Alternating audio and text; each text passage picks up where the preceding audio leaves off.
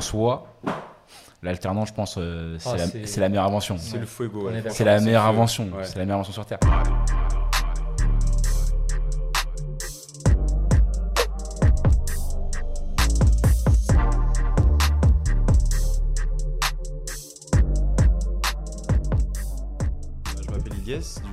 Je vous l'ai dit tout à l'heure quand je suis arrivé, euh, j'ai 26 ans et euh, donc j'ai grandi euh, dans le 9-1, donc à Saint-Germain-les-Corbeilles, c'est un- une petite ville qui est collée à, près de Corbeil-Essonne et Ouais. d'Evry. Donc j'étais scolarisé là-bas, donc à côté des Tarterets, je sais pas si vous connaissez Ouais, ouais, euh, ouais. Douaneau. Et euh, donc ensuite j'ai euh, enchaîné sur un DUT informatique euh, à Orsay. Donc voilà, ça a duré deux ans. Euh, donc euh, premier appartement étudiant, euh, voilà, découverte de l'autonomie. Je me réveillais pas forcément toujours à l'heure quand j'allais en cours. J'allais pas toujours en cours d'ailleurs. On connaît, on connaît. Donc voilà, après j'ai fait une petite licence qui a duré un an, une licence pro. Donc c'est là où j'ai découvert l'alternance. Donc on en reparlera après Ouais. plus en détail. Et donc voilà, après j'ai j'ai enchaîné avec une école d'ingénieur à l'ESIL, donc à la Défense, donc en spécialité informatique. Ça a duré trois ans, toujours en alternance. Et, euh, et voilà, et puis bah, aujourd'hui euh, à Station F euh, avec mes associés que j'ai rencontrés aussi euh, à l'école, euh, avec qui j'ai fondé du coup euh, Repo Digital et euh, Visum. D'accord. Voilà. Voilà, hein. parfait. hein. Voilà. Rapide et concis. Ouais, rapide et concis, efficace, on a Voilà. tout compris. Karim Benzema. Non, on ne me fait pas rappeler ce genre de souvenirs, c'est sûr. Les souvenirs sont douloureux. Ouais. Euh, bah attends, on va, on va reprendre les choses doucement. Donc, euh, Mhm. peut-être tu as parlé un peu euh, de, avant tes études supérieures. Ouais. Donc, euh, tu sais, aspect collège, lycée, etc. Donc, tu as fait ton collège où, lycée où Globalement, est-ce que tu étais bon à l'école Tu étais plutôt feignant alors, j'étais très l'aise scolairement jusqu'au lycée. Donc, j'étais au collège, un petit collège pareil à Saint-Germain-les-Corbeilles. Donc, c'est vraiment le, le petit bled où j'habite dans le 91, où j'habitais, pardon. Et euh, donc, ouais, j'étais, on va dire, un bon élève. Euh, je pense que j'avais 13-14 de moyenne, si je me souviens bien. Et après, arrivé au lycée, euh, bon, ça commence à se relâcher parce que je me reposais un peu sur mes acquis. Je suis devenu un peu plus feignant. Je me suis un peu dévergondé. C'était un peu le- le bordel en cours parce que bah, forcément, il y avait tous les jeunes qui habitaient au Tarteret qui étaient avec moi en, en filière générale et donc euh, je m'amusais beaucoup avec eux. Et donc euh, voilà, à partir de la seconde, ça commençait un petit peu à se dégrader au niveau des notes parce que euh, voilà, euh, j'avais d'autres projets à côté. euh, J'aimais bien euh, geeker aussi. C'est là où j'ai découvert les mangas. Donc forcément, tout ça fait aïe, que aïe, aïe. League of Legends, voilà, le mot de tous les échecs scolaires. League of Legends, notamment League of Legends. ouais. Tu mets le doigt dessus. ouais. Et euh, voilà, après le lycée, ouais, c'était c'était à Robert Doisneau, donc euh, à Corbeil, Ok. juste en face des, des Tarterets, donc euh, PNL si tu me regardes. euh. PNL, Kameto, tout ça. Ils viennent tous de là-bas. Nab- Kameto aussi Ouais, je crois qu'il était à Robert Doisneau, il me semble, un truc comme Na- ça. Il en a Na- départ. Nabil, lâche le, lâche le sub. sponsor par PNL. Et t'avais fait quoi comme bac du coup T'avais fait. euh, Euh, bac S. Bac S. option euh, SI, je crois que ça n'existe plus. euh, il y a eu plein de réformes. euh, On en a parlé la dernière fois, mais bac S. tu sais que d'ailleurs, ça a encore changé. Ils ont Ouais. passé la loi cette semaine. Et le bac, c'est maintenant, ça va être un concours continu, tout le temps. À ouais cause du Covid, tu penses? Ouais, je sais pas. Je pense, je pense qu'ils ont, ils ont dû kiffer ça. Parce que du coup, les élèves ils sont obligés de travailler toute l'année et pas travailler qu'au dernier moment. Ouais. Donc ils veulent le passer en continu, je Ouais, crois. mais ça pénalise les, les bonnes écoles. Par exemple, quand t'as un 12 à Louis-le-Grand, c'est pas la même chose que. Je pense que ce sera toujours pareil. Euh, Ce sera toujours ouais, pareil, je pense. c'est un peu différent euh, sur les écoles, mais je sais pas, peut-être qu'ils normalisent. euh. Ouais. En vrai, euh, ça fait, ça fait, fait 10 ans déjà, presque plus de 10 ans qu'on n'a pas passé le. Non, j'abuse, pas 10 ans. Wow. 2000 Il fait l'ancien là. Ouais, 2013, hein, gros. Ouais, non, j'avoue, j'ai menti. Bah, ouais, si, ouais, putain. euh, Ça fait- ça fait 2013, sept ans. 2014, Ah ouais, j'avoue, ouais, si, si, ouais, ça fait vrai, huit ça ans, commence ouais. à faire beaucoup là. 8 ans, on va dire. Ans. Putain, des darons les gars là. hein. Ouais, putain. Attends, mais on. T'as quel âge, toi Moi, j'ai 26. 26. 26. Je crois que c'était 2012. Il a l'âge de Jean, lui. Ouais. Ok. Il a l'âge de Jean. Bah, C'est 94. Eh, à chaque fois qu'on vient de venir des gens, eh, les, Ouais. les plus vieux sont devant, Ouais, les plus jeunes sont ici. Ouais, ouais, ouais. Ok, ok. Pourquoi tu me regardes comme ça T'as un fou, toi, tu me regardes comme ça. C'est un peu mon fiston, mais bon. Et, euh, et attends, bah non, mais j'ai- direct, j'ai déjà des questions sur ça. Et globalement, en gros, euh, la vie euh, dans le 9-1, euh, ça va, c'était tranquille pour éducatif, enfin d'un point de vue éducation, etc. C'était pas trop Ouais, ouais, ouais. Enfin, collège très tranquille. Après, lycée, bon, un peu moins parce qu'il y avait un peu les gens de tous les horizons. Moi, j'étais quand même un peu le, on va dire, le, le- le seul rebeu de, de mon collège, on va dire. Et avant tout ça, j'habitais euh, à Rissorangis, donc j'ai déménagé quand j'avais 7 ans. Donc, euh, j'habitais en cité. Et euh, c'était un peu l'inverse, c'est-à-dire j'étais un peu le seul Babtou parce qu'il faut savoir que mon père est breton et ma mère elle est marocaine. Donc euh, j'ai vu, enfin j'ai vécu un peu les, les- les deux mondes opposés, Ouais, tu vois. Genre, T'étais tiraillé quoi à chaque fois entre. euh, euh, ouais, genre voilà. Je genre, connais ce sentiment. Toi Toi aussi Ah ouais, je suis métisse du coup. ouais. Bon, Il bah, est, voilà. euh, il, est, il est blanc euh, guadeloupéen. Guada. Ce genre de mélange. ouais, voilà. Exactement. Ok. Mais euh, ouais, après, euh, au lycée, donc il y avait un peu de tous les horizons. Donc euh, c'est là que j'ai commencé à vraiment me faire une place. j'ai commencé à développer ma propre personnalité parce que, on va dire, au collège, j'étais un peu introverti. Ouais. Après, j'ai commencé à devenir vraiment extraverti au lycée. Puis, je faisais beaucoup de rugby aussi. J'avais commencé, je crois, quand j'avais 8-9 ans. J'en ai fait pendant 10 Ah ouais. ans dans Ah le ouais, même 10 club, à Rissan-Angis, donc là où j'avais grandi quand j'étais tout petit. Et donc, euh, bah, les personnes avec qui j'ai grandi, que j'ai joué, euh, je les- je fréquente toujours. En tout cas, la, la plupart. Euh, je pars en voyage avec eux. Enfin, on a des liens très forts. Euh, moi, je les considère aujourd'hui comme mes frères. Donc, voilà, vraiment, j'ai grandi. bonne ambiance, bonnes conditions. euh, voilà. Bonne Bon, valeur. ju- bonne valeur aussi. ouais. C'est- important, c'est important. Ok, et donc par la suite, après, du coup, tu avais fait, tu nous as dit, donc tu as fait un DUT. Ouais, C'est alors ça ouais, c'est ça. Donc euh, j'ai quitté le, le- le nid familial euh, donc euh, juste après euh, pour aller faire un DUT informatique Ok. à Orsay. Donc j'ai débarqué dans une chambre chez l'habitant. Donc c'était une chambre aménagée avec une entrée annexe. Voilà, t'es assez autonome. C'est pas tu rentres dans le salon, bonjour madame, bonjour monsieur, tu vois. mais j'avais pas kiffé parce que bon, je suis tombé sur des proprios un peu chelous qui s'engueulaient souvent et moi habité, j'habitais juste en dessous le salon en fait. Donc j'entendais des assiettes qui se cassaient, euh, Ah oui. des trucs Ah comme oui, ça. ouais, euh. c'est chiant. Belle ambiance. Donc euh, voilà, et puis surtout, moi j'avais grandi euh, dans un endroit où voilà, je connaissais tout le monde, euh, je faisais souvent du rugby, puis d'un coup je me retrouve tout seul, euh, donc euh, à un DUT où je connais personne, Ouais, bah ouais. euh, Donc, avec des gens. c'est à l'opposé, quoi. Ouais, donc, voilà, enfin. avec- Non, il est dans le F1, lui, de base. Ah oui, oui, Ouais, mais c'est Je 40, veux dire, 40 euh, 45 minutes en voiture, tu vois, donc. Ouais, quand même, euh, Le F1, c'est grand. c'est ça.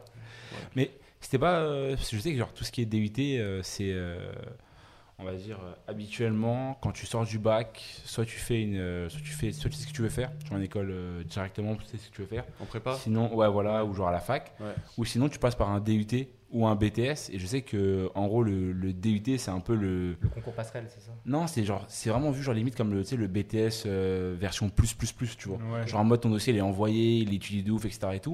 Ouais. C'était pas, euh, c'était pas un, genre comme tu dis que tu venais de, genre tu venais du 9-1, genre vers les Tarterets et tout. Ouais. C'était pas un peu compliqué dans dans le DUT ou genre euh, aucune difficulté? Euh, non, pour ce DUT là, aucune difficulté. Euh, en plus, euh, franchement, je cherchais vraiment un truc en informatique pas trop loin euh, du 9.1. Bon, là en l'occurrence, c'était dans le 9.1, mais c'était un peu loin quand même de, de- de là où j'habitais.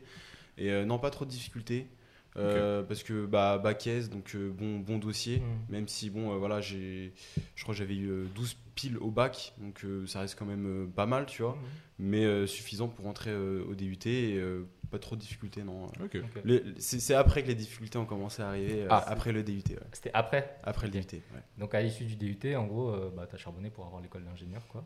Euh, euh, charbonné, bon. ouais. J'ai fait le minimum, quoi. J'essaye de romancer les histoires. Euh, chacun met des mots euh, sur ce qu'il veut. Mais, mais et donc, tu avais rejoint le- les Sylves, c'est ça? Avant ça, j'ai fait une licence pro. Donc en fait, juste après le DUT, déjà quand j'étais en DUT, on m'avait proposé de faire la deuxième année en, en alternance. Donc euh, moi je connaissais pas du tout, je voyais ça d'un mauvais oeil en mode ah ouais non euh, travailler euh, dans une boîte et tout c'est bizarre un peu enfin le, le- un peu ignorant tu Ouais, vois ouais, genre vois, s'intéresse pas trop et qui a des a priori. Et, et je voulais postuler dans une dans une école d'ingé direct.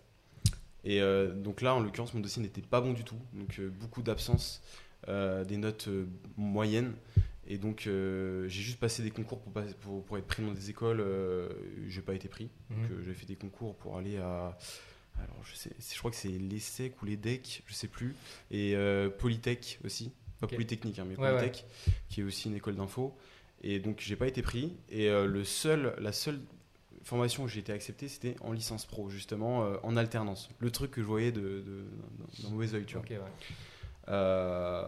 et donc cette licence était au CNAM, donc euh, à Paris, donc euh, Conservatoire national des arts et métiers, je crois. Ouais, je connais. Donc euh, spécialité informatique aussi. Tu Il y a connais aussi Beaucoup de gens qui font de. Enfin, Ils sont autodidactes en fait. Ils prennent des cours du soir au CNAM. C'est Mais attends, Ouais, c'est ça. c'est ouais. connu pour ça. on avait fait venir un gars, bah, c'est Alain, non qui, qui- C'était pas Alain qui allait au CNAM lui pour. euh, Je sais pas si vous parlez du même CNAM. hein. Si, Bah, parce qu'en fait, il y a l'Intec. d'autodidacte où les gens viennent, ils se forment. C'est ça, ouais. Ouais, c'est ça. cours, En fait, tu as des cours en ligne. Il y a les deux en fait. Ouais. Ok. Parce que lui, il a fait une pharmacie. Il a pas fait son. Attends, t'as fait, t'as pas fait ta licence là-bas, t'as fait ton alternance là-bas. J'ai fait ma licence et mon alternance là-bas en fait. Ok. Ah non, non, bah, tu veux dire le- pour le travail, l'entreprise? Ouais. Non, non, c'était pas là-bas. C'était Ok. dans une petite boîte, euh, j'en parlerai après. euh, les mauvaises expériences et tout, c'est- ça, ça arrive là, c'est après. Ah oui, ok. Partie croustillante. Mais en, en vrai, tu vois, en vrai, c'est. euh, genre, euh, en vrai, je trouve, son, je trouve son point de vue pas mal parce qu'au final, l'alternance, alors quand tu l'as. hum, Quand tu connais personne qui, l'a f- qui, a, qui, en a, qui en a fait autour de toi, genre, tu te dis en mode. euh, déjà, je vais à l'école, c'est peut-être genre chiant. Et en plus de ça, je vais rajouter genre un travail à côté où genre je dois me lever plus tôt, etc. Et tout. Genre, peut-être mettre un costume ou je sais pas, tu vois, en fonction. Mm.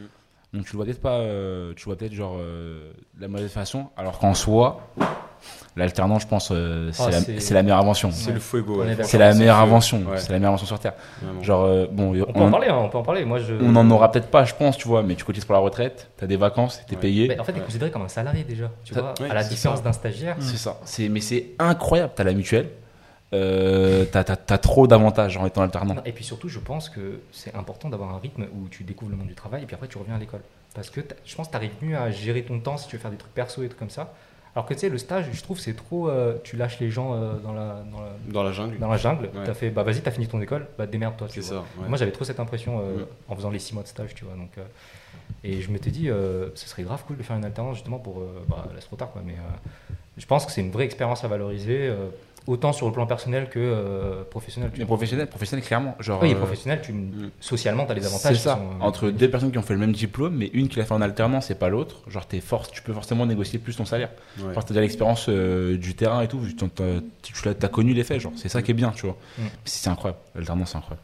Bah, on en parlera après euh, ou maintenant comme vous voulez, mais l'alternance, c'est grâce à ça qu'aujourd'hui j'ai pu me lancer à fond dans l'entrepreneuriat parce que justement j'ai pu cotiser pour le chômage et euh, même si tu as peu de fonds propres, avec le chômage, tu peux te permettre de prendre le risque de te lancer à 100% dans l'entrepreneuriat sans te soucier. euh, euh, bon, c'est un grand mot sans te soucier, mais au moins. avoir un matelas, quoi. Voilà, exactement. Et franchement, euh, juste pour ça, c'est top. Euh, moi, si je peux recommander euh, l'alternance, euh, je le fais dès que je peux en fait. Et surtout, j'ai vraiment l'impression que même dans les formations euh, en école d'ingé euh, supérieure, etc., que tu fasses prépa ou quoi que ce soit, euh, ils commencent à mettre, à démocratiser en gros cette alternance parce que euh, Ouais. Euh, c'est- bah, c'est bénéfique, quoi, en gros. c'est- Clairement. Et ouais, je trouve ça cool. Et je pense que ouais, euh, le paysage en gros de l'éducation euh, française va, va- enfin le système éducatif va beaucoup changer, je pense, euh, et surtout axé sur l'alternance, quoi, je. Surtout en plus, toi, t'es es encore en alternance là, du coup. En alternance c'est incroyable. Un- euh, bon, mon alternance elle est pas incroyable, mais, Mais le système l'expérience, d'alternance voilà. est incroyable. Voilà. Mais je sais pas pourquoi euh, c'est pas aussi euh, valorisé, je sais pas. En Allemagne, je sais que c'est très valorisé, mais en France, euh, bon, c'est pas euh, travailler en même temps que ses études, euh, c'est mal vu, je crois. Je sais pas. ça Bah, commence à le devenir, hein, franchement. Ouais. Ça commence vraiment à le devenir, ça change, je trouve. euh, je vois de plus en plus de. Il y a même des problèmes de place hein, en alternance depuis deux ans, j'ai remarqué sur LinkedIn. Ouais, Quand euh, tu vas sur LinkedIn, il y a des gens qui cherchent des. des Ouais, il y a des gens en détresse, en mode voilà, il me reste un monde. mois, aidez-moi à trouver mon alternance. Sur les réseaux sociaux, tu as des. Enfin, C'est compliqué, de c'est trouver. en fait. C'est compliqué de trouver. Parce qu'en fait, non, genre au final, genre pour le, les employeurs, habituellement, genre c'est en fonction des deux contrats là, genre professionnalisation ou euh, apprentissage. Il y en a un des deux, genre euh, au niveau des impôts, il est mieux que l'autre, tu vois. Ils aiment bien prendre apprentissage par rapport à le Ouais. contrat pro. Ouais. ouais. Et euh, même si tu le trouves, en fait, c'est compliqué parce que final, genre, tu te retrouves genre, bah, dans les mêmes cases que genre, les, les salariés. Genre, en gros, euh, il y aura peut-être 5 ou 6 alternants en même temps que toi qui vont faire pour le même poste. Il y a un seul poste. Donc, euh, c'est à Mhm. celui qui va se démarquer.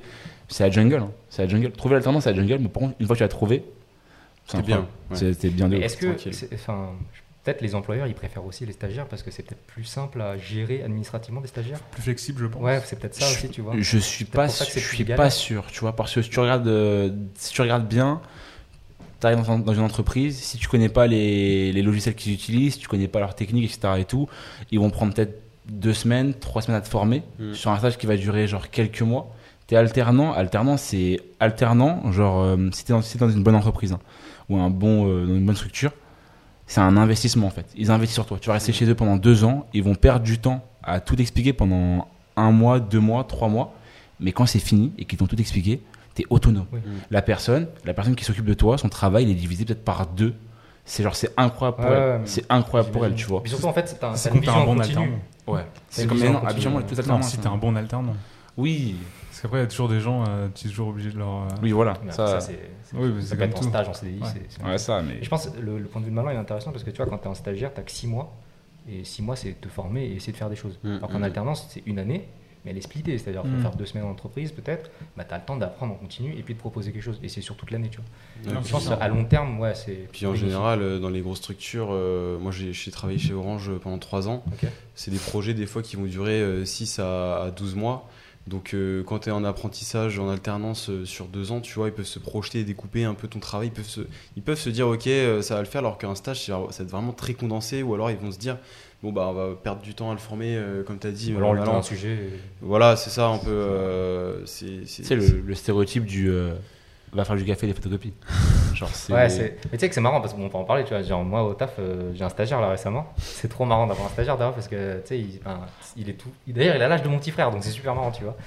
Et, euh, et en fait, ouais, le fait qu'il reste pas très longtemps, c'est très difficile de cadrer euh, ses objectifs, les sujets qu'il peut prendre, etc. Parce que tu te dis, mais il faut plus que je le forme en fait. Donc, au lieu de lui donner des trucs, autant que je lui donne des choses pour se former, tu vois. Hum, Donc, carrément. je lui donne des trucs à lire, euh, à développer des trucs comme ça, mais pas forcément dans le but de faire progresser l'entreprise, mais juste de former cette, euh, cette personne. Tu vois.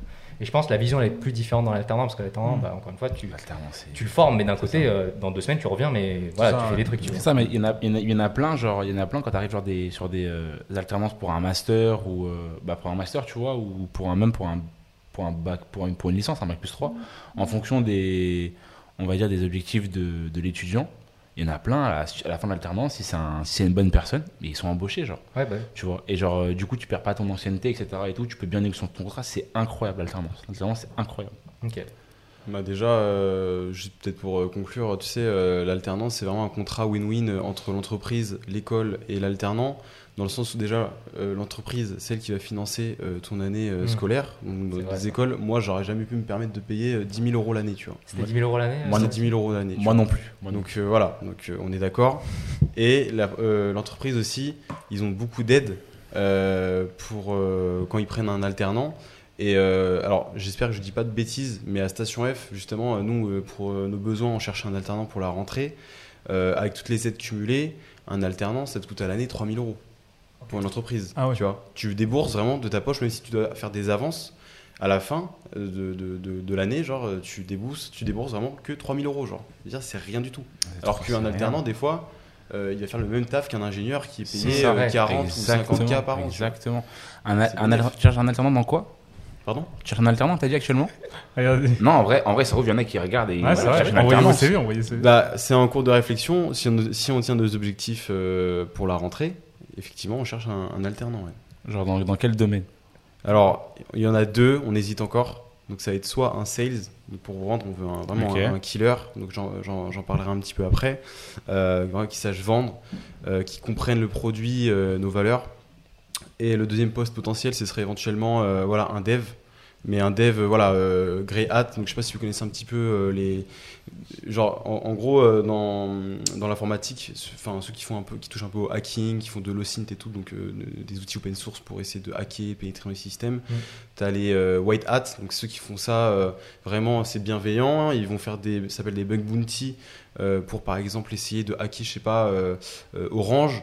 Ils vont trouver une faille et puis ils vont la signaler en disant voilà, j'ai Ah fait oui. telle procédure. Mm. Ou alors ils vont participer à des tournois donc de, bug, de bug bounty Pour justement. où- contribuer en fait à. voilà, à soit ils contribuent la à la sécurité. voilà. Ok, ok. Les grey hats, donc moi je me catégorise un peu euh, comme cela. Les hats c'est un peu euh, flou, enfin une, une fine limite à, à ne pas franchir avant d'arriver. euh, sur les black hats. ni bon. Ok. ni méchant ni bon, voilà. Euh, moi, je tire parti de, de certaines, pas de certaines failles, mais de certains hacks à mon avantage. Donc, c'est ce qu'on utilise un petit peu pour Visum, justement, et Repos Digital. Mais euh, pas en mode malveillant, bien sûr. Mhm. Euh, sinon, c'est illégal. Mais euh, voilà. Et les black hats, c'est ceux qui vont, voilà, qui vont faire du phishing sur le web, qui vont essayer de voler vos coordonnées bancaires. euh, qui, voilà. Donc, En fait, ça me fait penser au mage en fait, mage noir, mage blanc, Ouais, mage gris, Star. Wars. Le côté ça. obscur, le côté. euh, Ouais, moi je des pensais à. Seigneur des Anneaux, tu vois. Ouais, mais- ça, c'est clairement ça. C'est clairement ça, hein, ouais, d'accord. Ok, ok. Ok, ok. Ouais, Bon, après, voilà. aura Bon, bah, s'il y a des. Carrément. Envoyez vos CV Ouais, donc, euh, sur son Ceux, ceux LinkedIn. qui sont intéressés dans le chat, écoutez, tendez l'oreille, on va en parler. Sur Et, le, euh, sur le voilà. LinkedIn, sur le LinkedIn, on mettra les, les liens en, en commentaire d'ici la fin de l'émission, je pense. Euh, ok, et du coup, je pense qu'on peut peut-être parler un peu de ton expérience euh, en école. Ouais. euh, Ça, c'est pas mal. Euh, du coup, qu'est-ce que tu as fait exactement en école euh, les trois années euh? Alors, euh, quand je suis arrivé à l'école, euh, j'avais fait la troisième année euh, donc, de tronc commun. Donc, euh, il y a plein de matières euh, que tu dois faire en ingénieur qui sont obligatoires. Mhm. Donc, euh, des matières que, que j'adore. hein. Donc, de la physique, mécanique des fluides, des maths, des trucs comme ça. Donc, pas du tout, hein, du coup. Moi, compris, je, pense. je- je voulais continuer en école juste pour faire de l'informatique. avant d'arriver à l'école, donc en DUT et en licence, j'étais un peu en avance par rapport à ce que je voulais apprendre à l'informatique. Donc sans trop forcer à chaque fois, c'est pour ça qu'en fait euh, je me lassais, je faisais pas grand chose, j'allais pas en cours, parce que euh, justement, euh, vu que j'avais pas mal de projets perso sur, le côté qui m'impliquaient de développer, j'étais vraiment beaucoup en avance sur le programme. Et du coup, moi arrivé à l'école, je me suis dit, putain, on va enfin peut-être faire des trucs, des nouveaux trucs et tout. Et en fait, pas du tout. Troisième année, c'est quasiment pas d'informatique, voire pas du tout. Des maths, de la physique, de la mécanique, voilà. J'ai failli craquer, j'ai failli quitter euh, Ah l'école. ouais Mais t'as pas une spécialisation normalement dernière année C'est à partir de la quatrième année en fait. La, Début- la du master. spécialisation. Ah attends, ton école c'est 4 ans En fait, tu l'as. tu Non, c'est- c'est c'est trois ans, mais en gros, euh, tu sais, je suis arrivé euh, directement en troisième année de Ah cycle oui, ingénieur. oui. Et c'est sur, euh, c'est sur 5 ans, normalement, tu sais, tu Mm. fais deux ans de prépa, et après, il te reste 3 ans. Ouais. Donc moi, je suis arrivé direct euh, en troisième année. Troisième. Ouais. Après mon DUT, j'aurais bien voulu euh, accéder à la troisième année, mais je pouvais pas. Il fallait faire soit une prépa, soit une licence. Quand tu fais un BTS ou un DUT, tu as bac plus 2. Ouais. Du coup, pour le master, il faut que tu fasses une année pro- licence pro, puis après tu rentres en master. Voilà, M1. Ok. c'est la passerelle que Ouais, j'ai choisi de Oui, faire. c'est vrai, euh, parce qu'en général, les gens qui rejoignent les écoles d'ingé en passerelle comme ça, ils font les deux dernières années à l'école, c'est ça? Voilà, Ouais. c'est ça. Ouais. Et moi, j'ai débarqué en troisième année, du coup, euh, cette année-là, j'ai failli vraiment craquer. Euh, D'autant plus que même si je kiffais l'informatique, j'ai- j'aime beaucoup faire aussi du montage vidéo. Donc avant le live, on en parlait, euh, j'aime beaucoup voyager. Donc euh, j'essaie de faire quand j'ai du temps euh, des vidéos, j'essaie de faire des petits courts métrages quand on va au ski, quand on part à l'étranger, enfin voilà. Et euh, je me suis dit, j'ai failli tout lâcher pour partir en école euh, d'audiovisuel. Euh, au final, je l'ai pas fait. J'ai tenu jusqu'à la fin. J'ai failli me faire virer, j'ai failli me faire virer parce que j'étais Ah ouais. trop absent. Ah voilà. Donc j'espère que mes parents regardent pas le live. Mais bon, ils savaient que j'étais quand même assez absent en cours. Et après, à partir de la quatrième année, là par contre, ça allait beaucoup mieux. Donc spécialité en informatique. Bon, j'ai appris euh, quelques trucs, mais pas autant que j'aurais espéré. Parce que bon, bah, j'ai toujours cette, euh, ces projets de côté qui font que bah, je suis obligé d'apprendre en, en autodidacte. C'est ça qui est bien en informatique, c'est que tu peux vraiment apprendre tout seul. Tu peux itérer, apprendre, apprendre, exécuter, et c'est ça qui est cool. Globalement, tu faisais beaucoup de trucs euh, à côté euh À côté, ouais, Ouais, je, pense que depuis, euh, depuis la première, j'ai toujours fait un truc à côté, genre. Ah ouais, Qui me prenait, dès que je rentrais, je faisais ça, ça me motivait, je le faisais. Et, et c'est- en première que j'ai commencé à, à développer avec le jeu Minecraft. Donc je pense que, genre. euh, Redstone. Ouais, ouais. voilà, hein, les premiers modes et tout. Mais non, euh, tu faisais les modes redstone, tout ça Pas Redstone, tu vois, mais genre euh, rajouter des nouveaux minerais, des nouveaux blocs, des trucs comme ça. J'ai commencé Ah, comme tu ça. des modes carrément. En Java, ouais. Ah ouais. Après, j'ai voulu créer mon, mon propre serveur. On parlait qu'un génie, les gars. Non, non, non, euh, franchement, c'était vraiment euh, par vraiment par passion. Ouais. Et, et en fait, c'est plutôt par besoin dans un premier temps, parce que je voulais créer mon propre serveur. hein, euh, tout le monde voulait son serveur Minecraft, euh, voilà. Sauf que moi, je voulais un petit peu aller plus loin. Euh, c'était les premières versions de Minecraft, et moi, j'aurais bien aimé. euh, Enfin, à l'époque, je voulais euh, un peu style RPG, tu vois, MMO, tu vois. Ah. Mettre des donjons, des boss, euh, des nouveaux items, des niveaux et tout. Sauf que ça n'existait pas, Mm. tu vois, fallait le faire. Ouais. Donc euh, j'avais créé une communauté autour de ce projet. euh, j'avais à l'époque j'avais 17 ans je crois. Et j'avais rassemblé euh, à peu près une vingtaine de personnes autour de ce projet. Donc ça allait de 15 à, à 30 ans. Il y avait un médecin. Avait- je me souviens à l'époque mon bras droit mon bras droit entre guillemets c'était un, médecin, Putain, diplômé marrant, qui avait son cabinet et tout, qui pareil, qui fait Minecraft. Et euh, lui, il aimait bien faire tout ce qui était rédaction, background, euh, un peu de recrutement.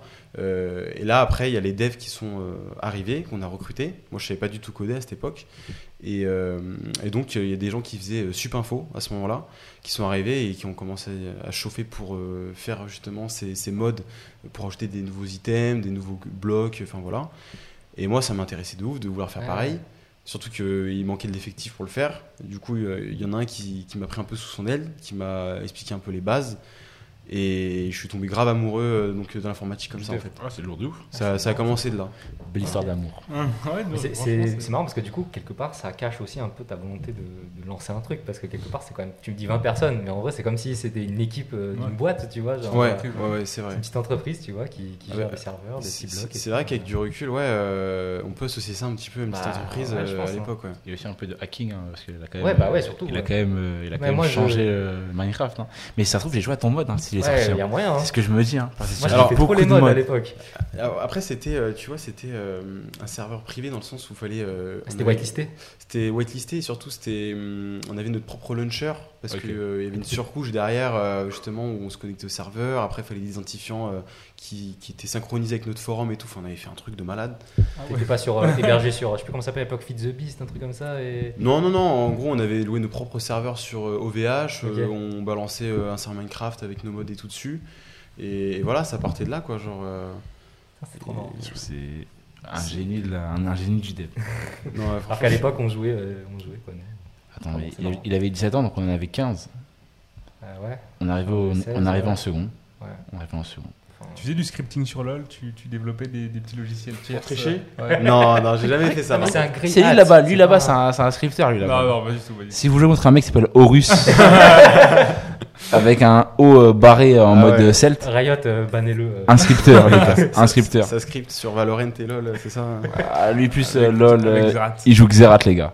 Bah, non, non. Il a aussi un deuxième compte, Alvera, À Oliver. à Olivera, ban, ban les gars, ban. Ah voilà, il faut dev, euh, genre si tu veux, tu vois. Tu Non, fais non, euh, j'ai pas besoin de ça pour, euh, pour Ah. gagner. Ah, on me demande c'était quoi le nom Le nom du, du mode, s'il y avait un nom. du, du serveur. Ouais. Ça s'appelait Nimeria.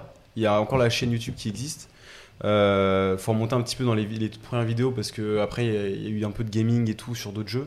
Mais ça s'appelait Nimeria et euh, le site et le forum n'existent plus, mais il y a encore la chaîne YouTube où justement vous pouvez voir. euh, Les vidéos. on appelait, ouais, on, on faisait euh, tous les mois, euh, on appelait ça le journal des devs. Où en gros, on présentait euh, les nouveaux villages construits, les nouveaux donjons, Une sorte de les nouveaux keynote devs. un peu. Ouais, exactement. ouais. Ah là là, c'est trop marrant. Exactement. Steve Jobs avant l'heure. je, je vous enverrai le lien euh, à, à la fin si vous voulez regarder ça quand vous aurez le temps. Euh, franchement, c'est marrant de. Des fois, je, re- je regarde chaque année un peu, je regarde en mode ah, putain, j'avais 17 ans quand j'avais fait ça, c'était très nostalgique, tu vois. Ça nous fait penser à ce qu'on faisait au collège. Nous, on avait une petite chaîne euh, YouTube, enfin une petite chaîne, c'était ma chaîne YouTube. je le balance. Bah, Ça sort les dossiers. Ah, ça ouais, sort les est- Même on moi, est je là sur pas. YouTube, alors, on va nous faire tomber là. T'inquiète. En gros, on a une chaîne. Moi, j'étais pareil comme toi. En plus, on en parlait à chaque fois avec d'autres gens. Euh, moi, je kiffais beaucoup le montage vidéo et tout. Ah non, tu parles de ça? Ah, attends. Ah Il n'y a pas que ça, mais genre, euh, mais j'étais une, enfin, j'étais une grosse merde, tu vois, parce que j'avais pas l'argent pour acheter des outils, donc j'avais des versions craquées de Sony Vegas, je filmais tu sais, avec l'appareil photo, je mettais encore même. des piles et tout, et on faisait beaucoup de parcours à l'époque. Tu vois, tu vois, tu sais, c'est tu grimpais. si, je connais bien. Je connais très bien. Tu connais pas le parcours Ouais, si, je connais, oui, je connais très bien. Genre, je te vois euh, bien. C'était à l'époque de ouais, bah, 13 Ultimatum. Ouais, c'est ça. Les films de David Bell, tout ça. Et genre, euh, on avait quoi euh, 13-14 piges, un truc comme ça, je pense. On était en 5ème, 4ème, 3ème. 5ème, on vient de se connaître, 5ème on était matrixés par ça. Ouais. On faisait du, du montage vidéo, genre on, se prenait, on prenait des plans, genre ouais, toi tu sautes ça, et après moi je fais le montage sur Sony Vegas, euh, On avait- Maker. faisait des, petites, euh, des petits clips, À l'ancienne. et puis ça emballait, ça, ça envoyait sur la chaîne et tout. Et en vrai, on- en fait, bon, je l'ai supprimé la chaîne, tout le je regrette depuis. Pourquoi Pourquoi? Mais, Faut oui, pas, mais, hein. mais en fait, c'est ça le truc. C'est dommage. C'est que moi j'aimerais bien trouver ça Mais les c'est ces ça, le problème, C'était vraiment drôle. C'était super marrant, il y avait des vidéos, ça tapait du 200 vues et tout, j'étais choqué à l'époque et tout. Et, euh, et ouais, je l'ai supprimé parce que je sais pas, peut-être, tu sais, hein, quand tu grandis un peu, t'as une période où t'es un peu embarrassé de ce que tu fais. Ouais. Puis ouais. après, plus tard, quand tu regrandis, t'es en mode Ah putain, c'était quand même des souvenirs et tout. Ouais, ça, ça Et ouais, là je suis dans l'étape où putain j'aimerais trop retrouver ce footage et tout, mais j'ai Pas avoir peur du jugement. Ça, ça m'a ça m'est arrivé ça, ça m'est arrivé. hein. J'ai quitté le lycée, je suis encore en prépa euh, kiné. Ouais. Je me suis fait des potes, euh, ils sont sur mon Facebook. Ah ouais. Sauf que moi sur mon Facebook, je prends pas de photos, mais on me prend en photo, tu vois. Hmm. Et du coup, il y avait beaucoup de photos avec, avec tagué Malan. Ah, ils ont vu des photos euh, Aïe, aïe, qui aïe. n'auraient jamais dû sortir. j'ai tout supprimé, j'ai tout supprimé. Avec Et du recul, je me dis, je regrette, je regrette, je. Genre, euh, du bon. coup, euh, Ouais, à la rigueur, faut mettre en privé, tu vois. C'est ça. Mais tu pensais pas, tu vois, avant, quand t'avais peut-être 17 10 il a supprimé les vidéos Moi, j'ai- en fait, même pas, je crois que ma chaîne elle, fait, elle s'est fait strike pour l'histoire parce que, euh, en gros, j'avais une Le vidéo, euh, ouais, parce que j'avais, euh, enfin, avec un pote, je volais les clips de, de la WWE Ouais. et je faisais des vidéos euh, compilation euh, Jeff Hardy, Matt Hardy, Ah ouais, ok. oui. Et ça faisait copyrighté, tu vois, mais ça faisait des bêtes de vues. Je crois que ça faisait genre des 50 000 vues. et Ah tout, tu vois. ouais, ouais. Et sauf que justement, vu que ça faisait ses vues, et il me Ouais. disait, ouais, premier avertissement, deuxième avertissement, je suis en mode, non, je m'en fous, je veux, je veux faire des vues, tu vois. Ouais. J'étais- 50 000 vues à l'époque, ça devait être énorme. Ouais. Enfin, j'abuse peut-être peut-être 10 000, 20 000, tu vois. Je suis peut-être un, même un 20 000 à exagérateur, tu vois. Mais oui, il y avait pas mal de vues. Mais Ouais. si, c'était à l'époque, c'était genre euh, le catch, c'était grave. On, euh, on mangeait, on, on mangeait Gucci, frère. Ça n'existait pas. C'était la seule vidéo où ça faisait des vues. non, t'as. Et, euh, et ouais, c'est vrai qu'on regrette à l'époque. euh, mais- Mais gros, l'époque du Et vous faites euh, toujours du parcours ou euh, Ah non, du c'est on a arrêté, on a arrêté. Tu vois. Là, on est, des, on est des vieux, tu vois. Là, on est des vieux, tu vois. Maintenant, nous, on se met sur le. On va à la salle de sport, fitness park. Mais tu, mais tu parlais de skate euh, parce qu'en en live, parce que du coup on parlait pas en live, mais moi je faisais pas mal de skate aussi. Bah, tu nous suivais un peu, mais moi, Moi, je, je fais de la trotte. Ouais, tu faisais de la trotte et Ah je faisais ouais pas mal de skate et toi aussi. Ouais, Euh, J'ai un passé que tu ne connais pas, Jean. Tu faisais de la trottinette Ouais. Ah, ça sort les dossiers là depuis Bah, 10 minutes. écoute, là, on euh, là, enchaîne. tu nous as lancé sur Minecraft. Ah, faisais J'étais obligé d'agrémenter. Tu fais du roller, toi? Ouais, mais sur Bercy.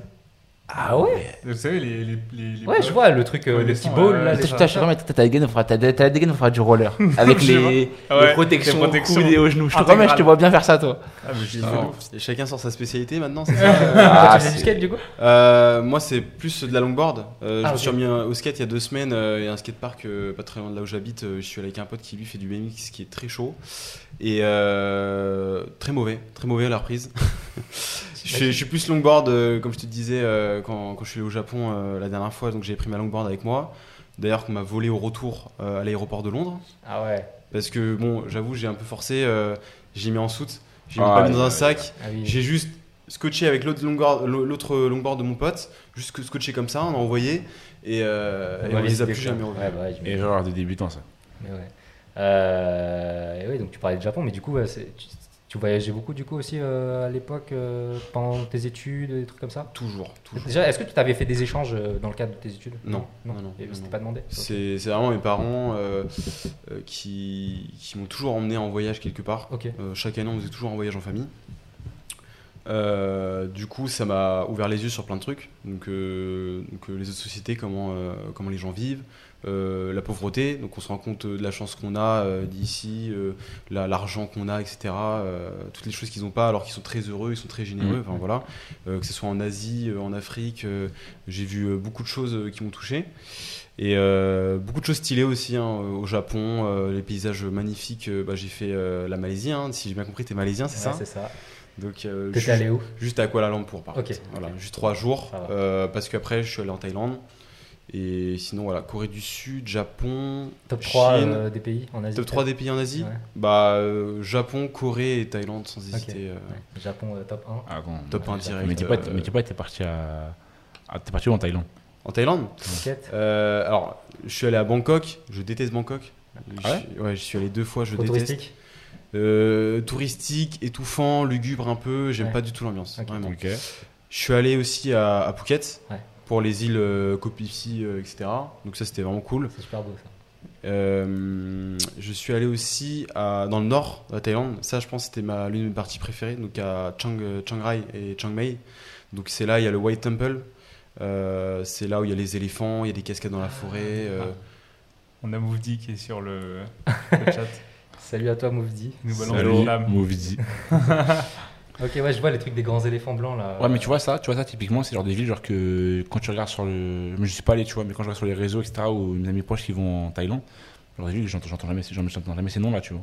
Ouais, t'entends. euh, J'entends, euh, euh, les deux. Koh Samui tu connais Koh Samui. Ouais, Koh Samui c'est connu pour les festivals, les trucs comme ça. Ouais, ouais, ouais, ouais.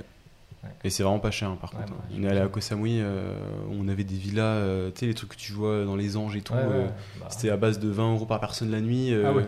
On était 6. Donc du coup, euh, franchement, c'était vraiment pas cher. euh. Qu'est-ce que je fais à Paris, moi? Viens, Venez, on part en, Tha- en Thaïlande, les gars. ouais, moi je vais retourner au Japon déjà. c'est- j'aille j'attends un que mois. ça, ouais. un mois. Ah, faut savoir, hein, enfin, on est des gros matrixés du Japon. hein. Là, tu disais que tu kiffais les mangas et tout. Moi, euh, enfin, on a été bercés par ça depuis tout petit. Euh, le pareil, Japon, hein. c'est incroyable. Enfin, moi, pour le On voyage, commence tous comme ça. hein. Je C'est, pense, c'est- je pense, on, hein. on tombe tous dans cette drogue et après, Et après, euh, on n'en sort pas. hein. t'arrives au Japon, euh, Ils nous t'as ont comme les ça, hein. yeux, euh, T'es les plein yeux comme d'étoiles. ça. je pense euh, moi, c'est le judo, moi. Ah ouais? Ah ouais, moi, c'est vraiment le judo qui m'a fait un peu aimer la- leur mentalité et tout. Genre, euh, vraiment maîtrise de soi et tout. Je voyais. Le euh, respect. euh, Ouais, c'est ça, vraiment le respect des gens. maîtrise de soi, tout ça. Je trouvais que c'était un peuple calme, du coup je me suis dit, oulala. ah, c'est marrant. c'est marrant parce que du coup, Toi, t'es un fou, toi. quoi. Na- Naruto, c'est venu en France, gros. Tu vois les gens, ils courent avec les bras en arrière. Tu te dis, mais il faut aller au Japon. Ouais, mais bon, j'avais- tu vois la, vrai leur langue et personne tu vois la langue et tout. Tu te dis, mais. Ouais, mais je sais C'est pas, moi j'ai trop pas, lourd. j'ai pas regardé Naruto, euh, j'ai fait très, enfin j'ai fait très jeune judo, donc. Par euh, contre, tu vas regarder Naruto. hein. Ouais, J'ai vu l'air offusqué là. il, a pas, il a pas kiffé. T'as l'été pour regarder Naruto, par contre. hein. Non, mais, mais après j'avais kiffé Dragon Ball, c'était vraiment le manga euh, quand j'allais à la campagne, je regardais Dragon Ball et tout. Du coup, euh, ouais, ouais, Dragon Ball c'est. Mais ouais, non, le Japon, euh, pour moi, c'était une expérience incroyable. et je pense que c'était c'était aussi les, les, les premières fois où tu, tu te rends compte que les sociétés ailleurs Mm. pensent différemment comme toi, que toi, tu vois. Mm. Et le Japon, c'est le parfait exemple, tu vois. Ah oui, on en parlait là tout à l'heure. euh, c'est marrant parce qu'on en a vraiment fait une émission avant le live, tu vois. Et donc, du coup, Ouais. faut tout ressortir. Ouais, ouais. Mais on va le faire, tu vois. Et euh, on parlait des règles, tout. Japon, c'est incroyable. Le Japon, c'est incroyable. Juste ça, on disait, le, le vrai problème, c'est le moule. Genre, en gros, faut que tout le monde soit dans le moule. Tu nous donnes un exemple avec ton longboard. Ouais. Genre que c'était interdit tout, alors qu'en vrai, c'est c'est juste un moyen. Genre, mais genre, on parlait tout à l'heure aussi de Louis San, et genre, il expliquait que euh, lui, là-bas, il travaille là-bas. Et il aime bien se balader en trottinette électrique. Oui. Et en gros, c'est mal vu et tout. Genre, en mode, ils ils disent ont non, des- prends le métro et tout, etc. les plaques des- d'immatriculation Ça c'est bien ça. Ouais, mais tu sais, genre, habituellement, là- là-bas au Japon, ils font beaucoup de vélos. Tu sais, les parkings, tu Oui, vois, genre, oui. sur trois, tu sais, euh, trois petits étages de vélos, genre, euh, Oui, oui. les uns sur les autres. Ouais. Genre, lui, il va, il va au travail en trottinette et il regarde en mode non et tout, fais pas ça et tout, euh, viens en vélo ou viens en transport comme tout le monde, nanani. Alors qu'en vrai, tu veux venir en trottinette, tu fais ce que tu veux, tu Ouais, vois. parce que ça te force, on, on va dire, si t'as une plaque d'immatriculation, à être un peu responsable de ta trottinette. Ouais, mais tout le monde Après, fait, les pas- trottinettes tout le monde fait commencent à pareil. arriver là-bas. Tout, le monde- tout le monde, tout le monde, tout le monde fait pareil. Tout le monde fait pareil. Genre, euh, tu regardes les, tu regardes les, à l'école, genre, euh, tout le monde est en, à l'uniforme. Bon, l'uniforme, après, genre, il y a un débat dessus. Non, l'uniforme, je trouve que c'est bien, contre c'est une bonne chose. Non, mais. Je sais pas. Moi, je sais pas aussi. Je euh, sais pas. Je sais pas. Je sais pas. Le, sur le point de vue, sur le, sur le point de vue de genre en mode, euh, il y a plus de différence entre les, entre les, Les riches et les entre ouais, les riches et les pauvres. Ça, je suis, je suis pour. Tu Mais par contre, beaucoup la Mais par contre, ça, sur genre, le, sur, le, sur le délire en mode euh, tout le monde fait pareil, ah ça par contre, je- j'aime pas de ouf, tu vois. Ouais, oui, mais après, ça, enfin, t'es pas obligé d'être en uniforme tout le temps. Genre, tu peux être t'es en uniforme pendant l'école. Oui, mais après, c'est vrai que leur T'es école. tout le temps à l'école au Japon, mais c'est vrai quasiment. que- c'est vrai tout le temps à l'école au Japon. Sauf que, ah, va dire, après, t'es ton libre. Enfin, après, quand tu sors de l'école, Oui, bah, tu peux développer ta propre personnalité, tu vois. Oui. En France, je trouve que ce serait Mais une bonne chose. Ouais, c'est mais- que tu développes aussi ta personnalité à l'école, tu vois. Ouais, moi je trouve euh, que. Je, trouve que, enfin, tu vois, dans l'éducation euh, en France ou dans certains pays, tu vois, euh, on met pas assez en avant euh, le développement personnel. on on t'explique pas certaines choses de la vie, tu vois, qui sont Ouais. ultra importantes en fait, tu vois. Je suis d'accord. Ben, tu vois, ça, on a, c'est en rapport à ça. Genre, quand on était parti au Japon, avec l'homme de l'ombre et Grégoire, euh, on est tombé par hasard, euh, on est tombé par hasard sur genre une sorte de temple, tu vois, au loin. On était genre, euh, on était, je crois, c'est au, je crois que c'est au palais royal, un truc comme ça. Et au loin, on voyait un temple, genre c'est archi bizarre la structure. On se dit putain, on y va. On marche, on marche, et en marchant vers là-bas, on voit plein de petits, tu vois, plein de, plein de gosses qui marchaient avec nous. On voyait, il y avait tu sais, des, des mecs avec des caméras et tout. On se disait, mais qu'est-ce qui se passe, tu vois? On est rentré dedans. Je, sais- je, en vrai, je sais pas si on avait le droit d'entrer dedans. On est entré dans le, dans temple. Non, et en fait, genre, c'était une, c'était un, c'était tu c'était un gymnase. En fait, c'était un gymnase avec une compète, genre de, De kendo? Ouais, de kendo. Ah ouais. Des gosses, ils devaient avoir genre, euh, avec 14 ans, grand max, tu Ouais, vois. c'est la culture du sport. Et en gros, tu voyais tout le monde, genre tous les gradins étaient remplis de parents avec les iPads qui Ouais. filmaient leurs gosses, tu vois. Et quand tu sortais de, à la fin de l'événement, l'équipe ou peut-être l'école qui avait gagné, ils s'étaient pris en vidéo par, les, par la chaîne, euh, tu sais, la chaîne du bah quartier ouais. et tout, etc. En mode, Ouais. euh, en mode genre, ouais, ils ont gagné, ceci, cela et tout ça. Sur son mode, je trouve ça trop stylé, tu vois. Ouais. Ce rapport avec le sport, on l'a pas en France, tu vois. Ouais. Genre, nous, on va à l'AS, l'AS, euh, Tu payes 10 balles, Bon. tu fais ton sport euh, une heure et tu puis, payes euh, 10 balles, tu fais du ping-pong avec ton, avec ton ami et tu retournes en cours de mathématiques et c'est fini, tu vois. Alors que là-bas, il y a des compétitions, genre entre, entre collèges, entre lycées, tu vois, c'est vraiment stylé, tu vois, je trouve. Ouais, c'est- vrai que. euh, Enfin, en France, à l'école, euh, je trouve qu'il n'y a pas beaucoup de compétitions, à part quand tu arrives dans le supérieur, il commence à y avoir des compétitions universitaires. euh, je pense au rugby parce que bah, j'en ai fait beaucoup et j'ai des potes qui continuent d'en faire euh, dans le supérieur. Mais c'est vrai qu'en en France, euh, avant le supérieur, euh, c'est pareil. Genre, je veux dire, euh, on met pas trop en avant euh, le sport de haut niveau, si tu veux, Mmh, ou la compétition entre les écoles, alors que C'est grave bon, Non, bon délire, tu un vois. délire, ouais. Sport-études, c'est très mal vu, genre, alors qu'aux États-Unis, je pense que c'est Bah, beaucoup c'est- moins. Euh, Sport-études, euh, c'est une filière Aux, on va aux dire, Éta- États-Unis, aux États-Unis, c'est soit t'es intelligent, soit toi t'es sportif. Hein. Ouais. C'est, y a pas d'autre choix pour toi. si tu vois que t'es pas bon à l'école, euh, trouve un sport où t'es bon. Parce que si, tu, si tu veux une bourse, c'est comme ça que tu vas l'avoir. Ouais, c'est vrai, c'est c'est vrai. vrai. Donc, euh, mais en France, t'as pas ça. En France, t'as Ouais. pas ça. On connaissait, en, vrai, en vrai, tu regardes, tu viens, de, tu viens de dire, au collège, il y avait beaucoup de. Il y avait deux, trois personnes avec nous au collège qui faisaient sport-études. Euh, Mehdi, par exemple, qui faisait sport-études euh, natation. ouais. Donc, il disparaissait pendant longtemps pour aller, pour aller s'entraîner. Après le collège, j'en ai plus vu aucun. Ouais, c'est vrai. J'en ai plus vu aucun. C'est vrai, c'est vrai, c'est vrai. Bon, après, c'est un Staps. Mais, euh, mais pour- pendant 3 ans, ils disparaissent, tu vois. Ouais, c'est vrai, c'est vrai. Bizarre. Euh, T'as réfléchi un peu à des opportunités euh, de travailler à l'étranger, des trucs comme ça, au cours de tes voyages euh, Ça t'est arrivé un peu ouais, bah écoute, moi aussi je suis matrixé par le Japon, hein, donc j'ai pensé à, à faire un, un VIE là-bas. Ok. Donc Oh. VIE, pour ceux qui connaissent pas, c'est un contrat qui te permet de travailler à l'étranger dans une entreprise où ils te sponsorisent le visa, ils t'aident pour le logement, ils, ils te payent en, sous forme d'indemnité. En fait, c'est pas un salaire, mais c'est des indemnités qui sont pas soumis aux impôts. Et euh, c'est archi bon plan parce que en général, ils payent le billet d'avion et tout, et tu fais un an là-bas. Euh, mauvais timing, euh, juste après mon diplôme l'année dernière, je voulais partir au Japon, mais bon, Compliqué. hein. Covid, tout ça, hein, Ah, tu connais. Compliqué. Donc c'est tombé à l'eau alors que j'avais commencé à apprendre le japonais et tout en mode sérieusement pour passer un examen euh, le- le- Le- l'été, Ouais, JLPT. JLPT, le ouais. niveau 5, tu vois, c'est le plus bas. hein, C'est le truc euh, de primaire où tu dois apprendre genre un certain nombre de kanji là, c'est ça? Ouais, c'est ça, ouais. Enfin, Ah ouais. Pas, pas un primaire, je sais pas, mais en gros, tu sais, t'as 5 niveaux. T'as le 5, 4, 3, 2, 1. Et en gros, euh, le 1, c'est le plus dur à avoir. C'est vraiment un niveau euh, où tu parles couramment. Ouais. Le 2, c'est professionnel. En général, c'est ce qu'on va te demander au quand travail tu vas vouloir postuler pour un VIE, euh, voilà. Mais après, moi, quand je suis postulé pour des VIE, c'était vraiment euh, anglais accepté, tu vois.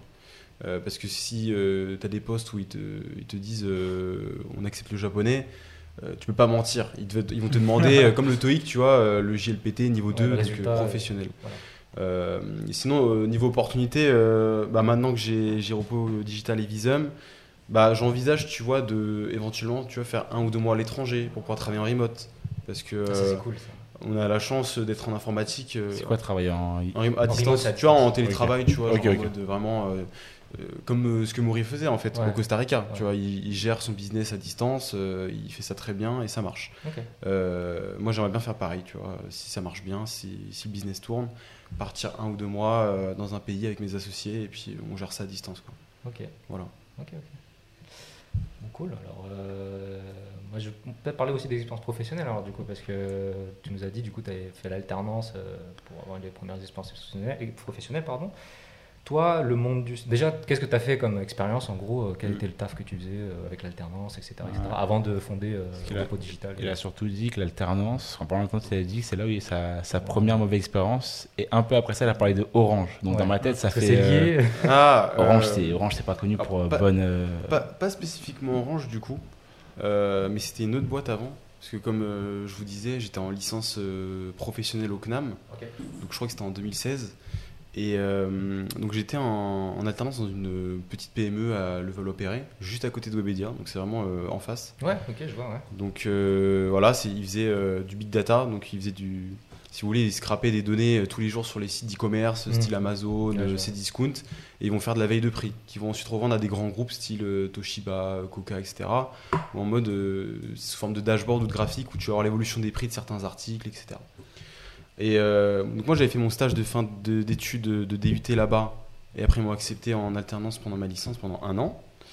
Et, euh, et c'est là que j'ai un peu commencé à découvrir le vrai monde du travail, comment ça marchait. euh, et euh, j'étais dans une équipe vraiment euh, cool.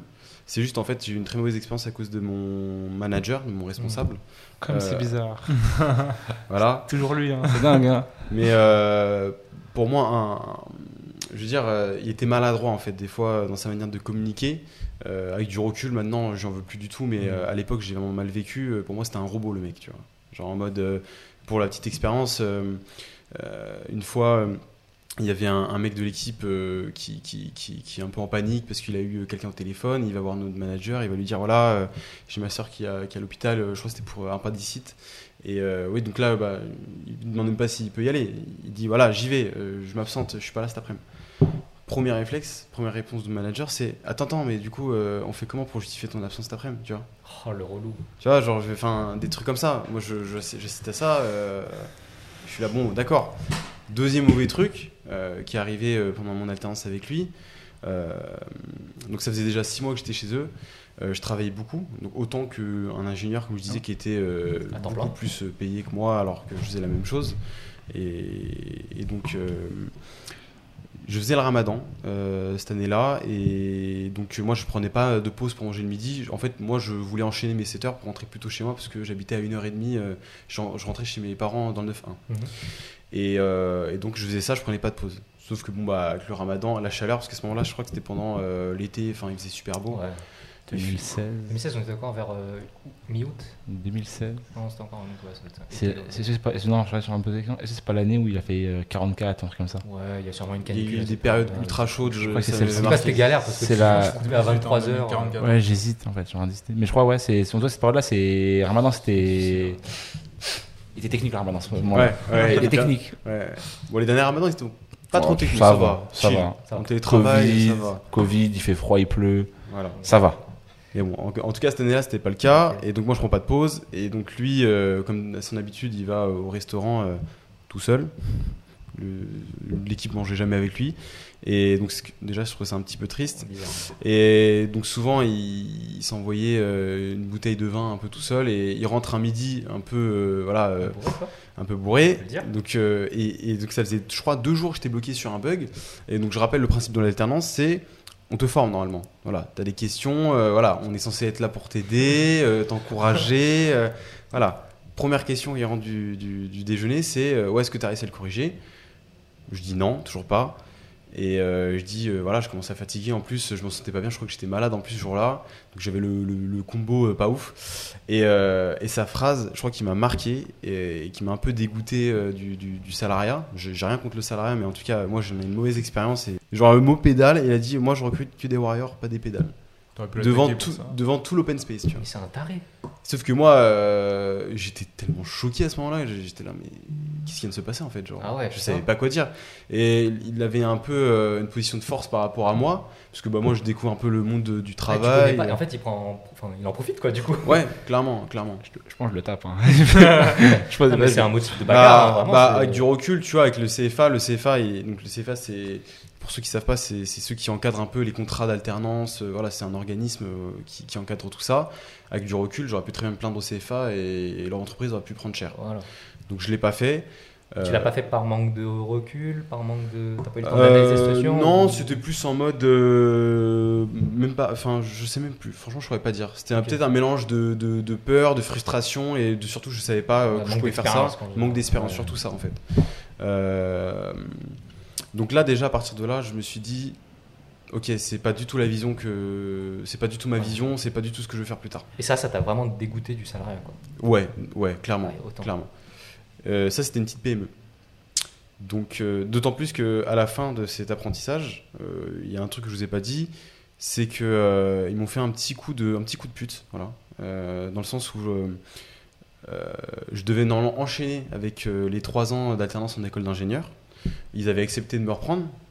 Donc euh, j'avais même augmenté, enfin, demandé une augmentation parce que je travaillais très bien. Je, je délivrais autant qu'un ingénieur euh, qui était payé euh, 40K chez eux. Je demande une augmentation par rapport à la grille euh, salariale. Tu sais, euh, il y a des grilles euh, de salaire minimum en fonction de ton âge et de ton année d'expérience euh, en alternance. Ouais. Donc je réussis à négocier, tout se passe bien, euh, je suis content, je sais que je vais être pris euh, dans mon école parce que j'ai mon alternance, enfin voilà. Je signe rien, c'est que de l'oral, c'est que du verbal. Je pose toutes mes, tous mes jours de vacances pour partir en Thaïlande avec ma famille. Qu'est-ce que je reçois euh, deux semaines avant, de, de- deux semaines avant la rentrée? Un mail euh, de mon responsable, justement, euh, avec qui euh, j'ai eu des problèmes, qui me dit Ouais, salut Lies, désolé, c'est juste pour te dire qu'en fait, on va pas pouvoir te prendre. Enfin, une ligne de message. Pas d'excuses, enfin, juste désolé, quoi, genre. Ouais. Et Après, ouais, là, voilà. je pense que le manque d'expérience a fait qu'il fallait demander la promesse d'embauche. promesse d'embauche ou chercher ailleurs, enfin voilà, prendre des précautions, tu vois. Je me suis reposé un petit peu sur, enfin, je me suis dit euh, c'était bon, Ouais, c'est plié. euh, Ouais, n'importe qui penserait comme ça en vrai, tu vois. Genre, si euh, Non, du côté verbal on te l'assure, tu vois, des fois t'es tenté de te dire bon, bah c'est bon, c'est fait, hop, je bouge. Ouais, ouais, clairement. Euh, Ok. bah, du coup, ce qui s'est passé, c'est que bah, je me suis retrouvé sans rien à la rentrée, donc l'école pouvait pas me prendre. Ouais, logique. Qu'est-ce qui s'est passé? Bah, en gros, j'avais plus de temps pour postuler dans une autre école d'ingénieur. Et donc, ce qui, ce qui s'est passé, c'est que bah, je voulais absolument aller à l'ESILV, parce qu'en gros, euh, était bien réputée, je pouvais faire mon alternance là-bas, c'est à la défense, il y a beaucoup d'opportunités. Donc, j'ai décidé d'attendre un an.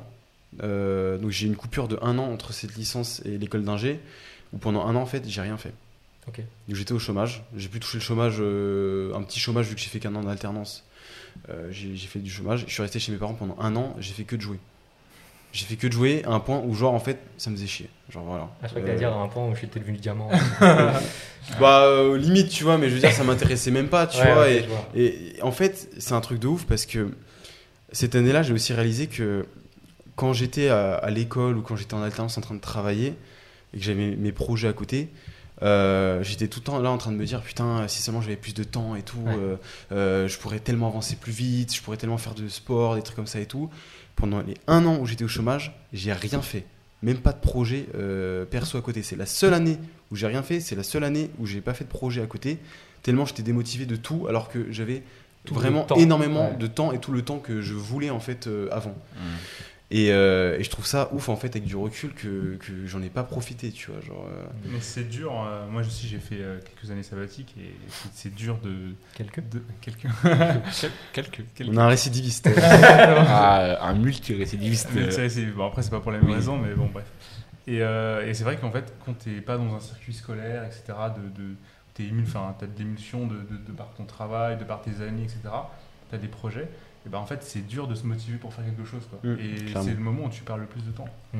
Alors que quand t'es à l'école, etc., tu te dis, bah, j'ai pas beaucoup de temps, mais c'est le moment, en fait, où limite, t'as le plus d'énergie, parce qu'en fait, t'es déjà, t'es, t'es dans une sorte de de routine, Ouais. tu te lèves tôt, etc. Alors que quand t'es, bon, t'es dans un élan Ouais, euh, voilà ça, pour faire des ça, trucs ouais. et puis surtout je pense que euh, quand t'es dans le rush que t'as pas beaucoup de temps tu le valorises plus en fait Ouais, je pense que c'est ça. alors que Alors que quand t'as du temps, tu dis, ouais, je suis là. ouais, je je procrastine tout le temps. c'est ça Demain, Ouais. c'est ça T'es sous pression. T'es sous, sous Après, il y a des pression. gens qui travaillent bien sous pression. Ça me fait penser vraiment un peu à l'expérience que j'ai eu en école d'ingé.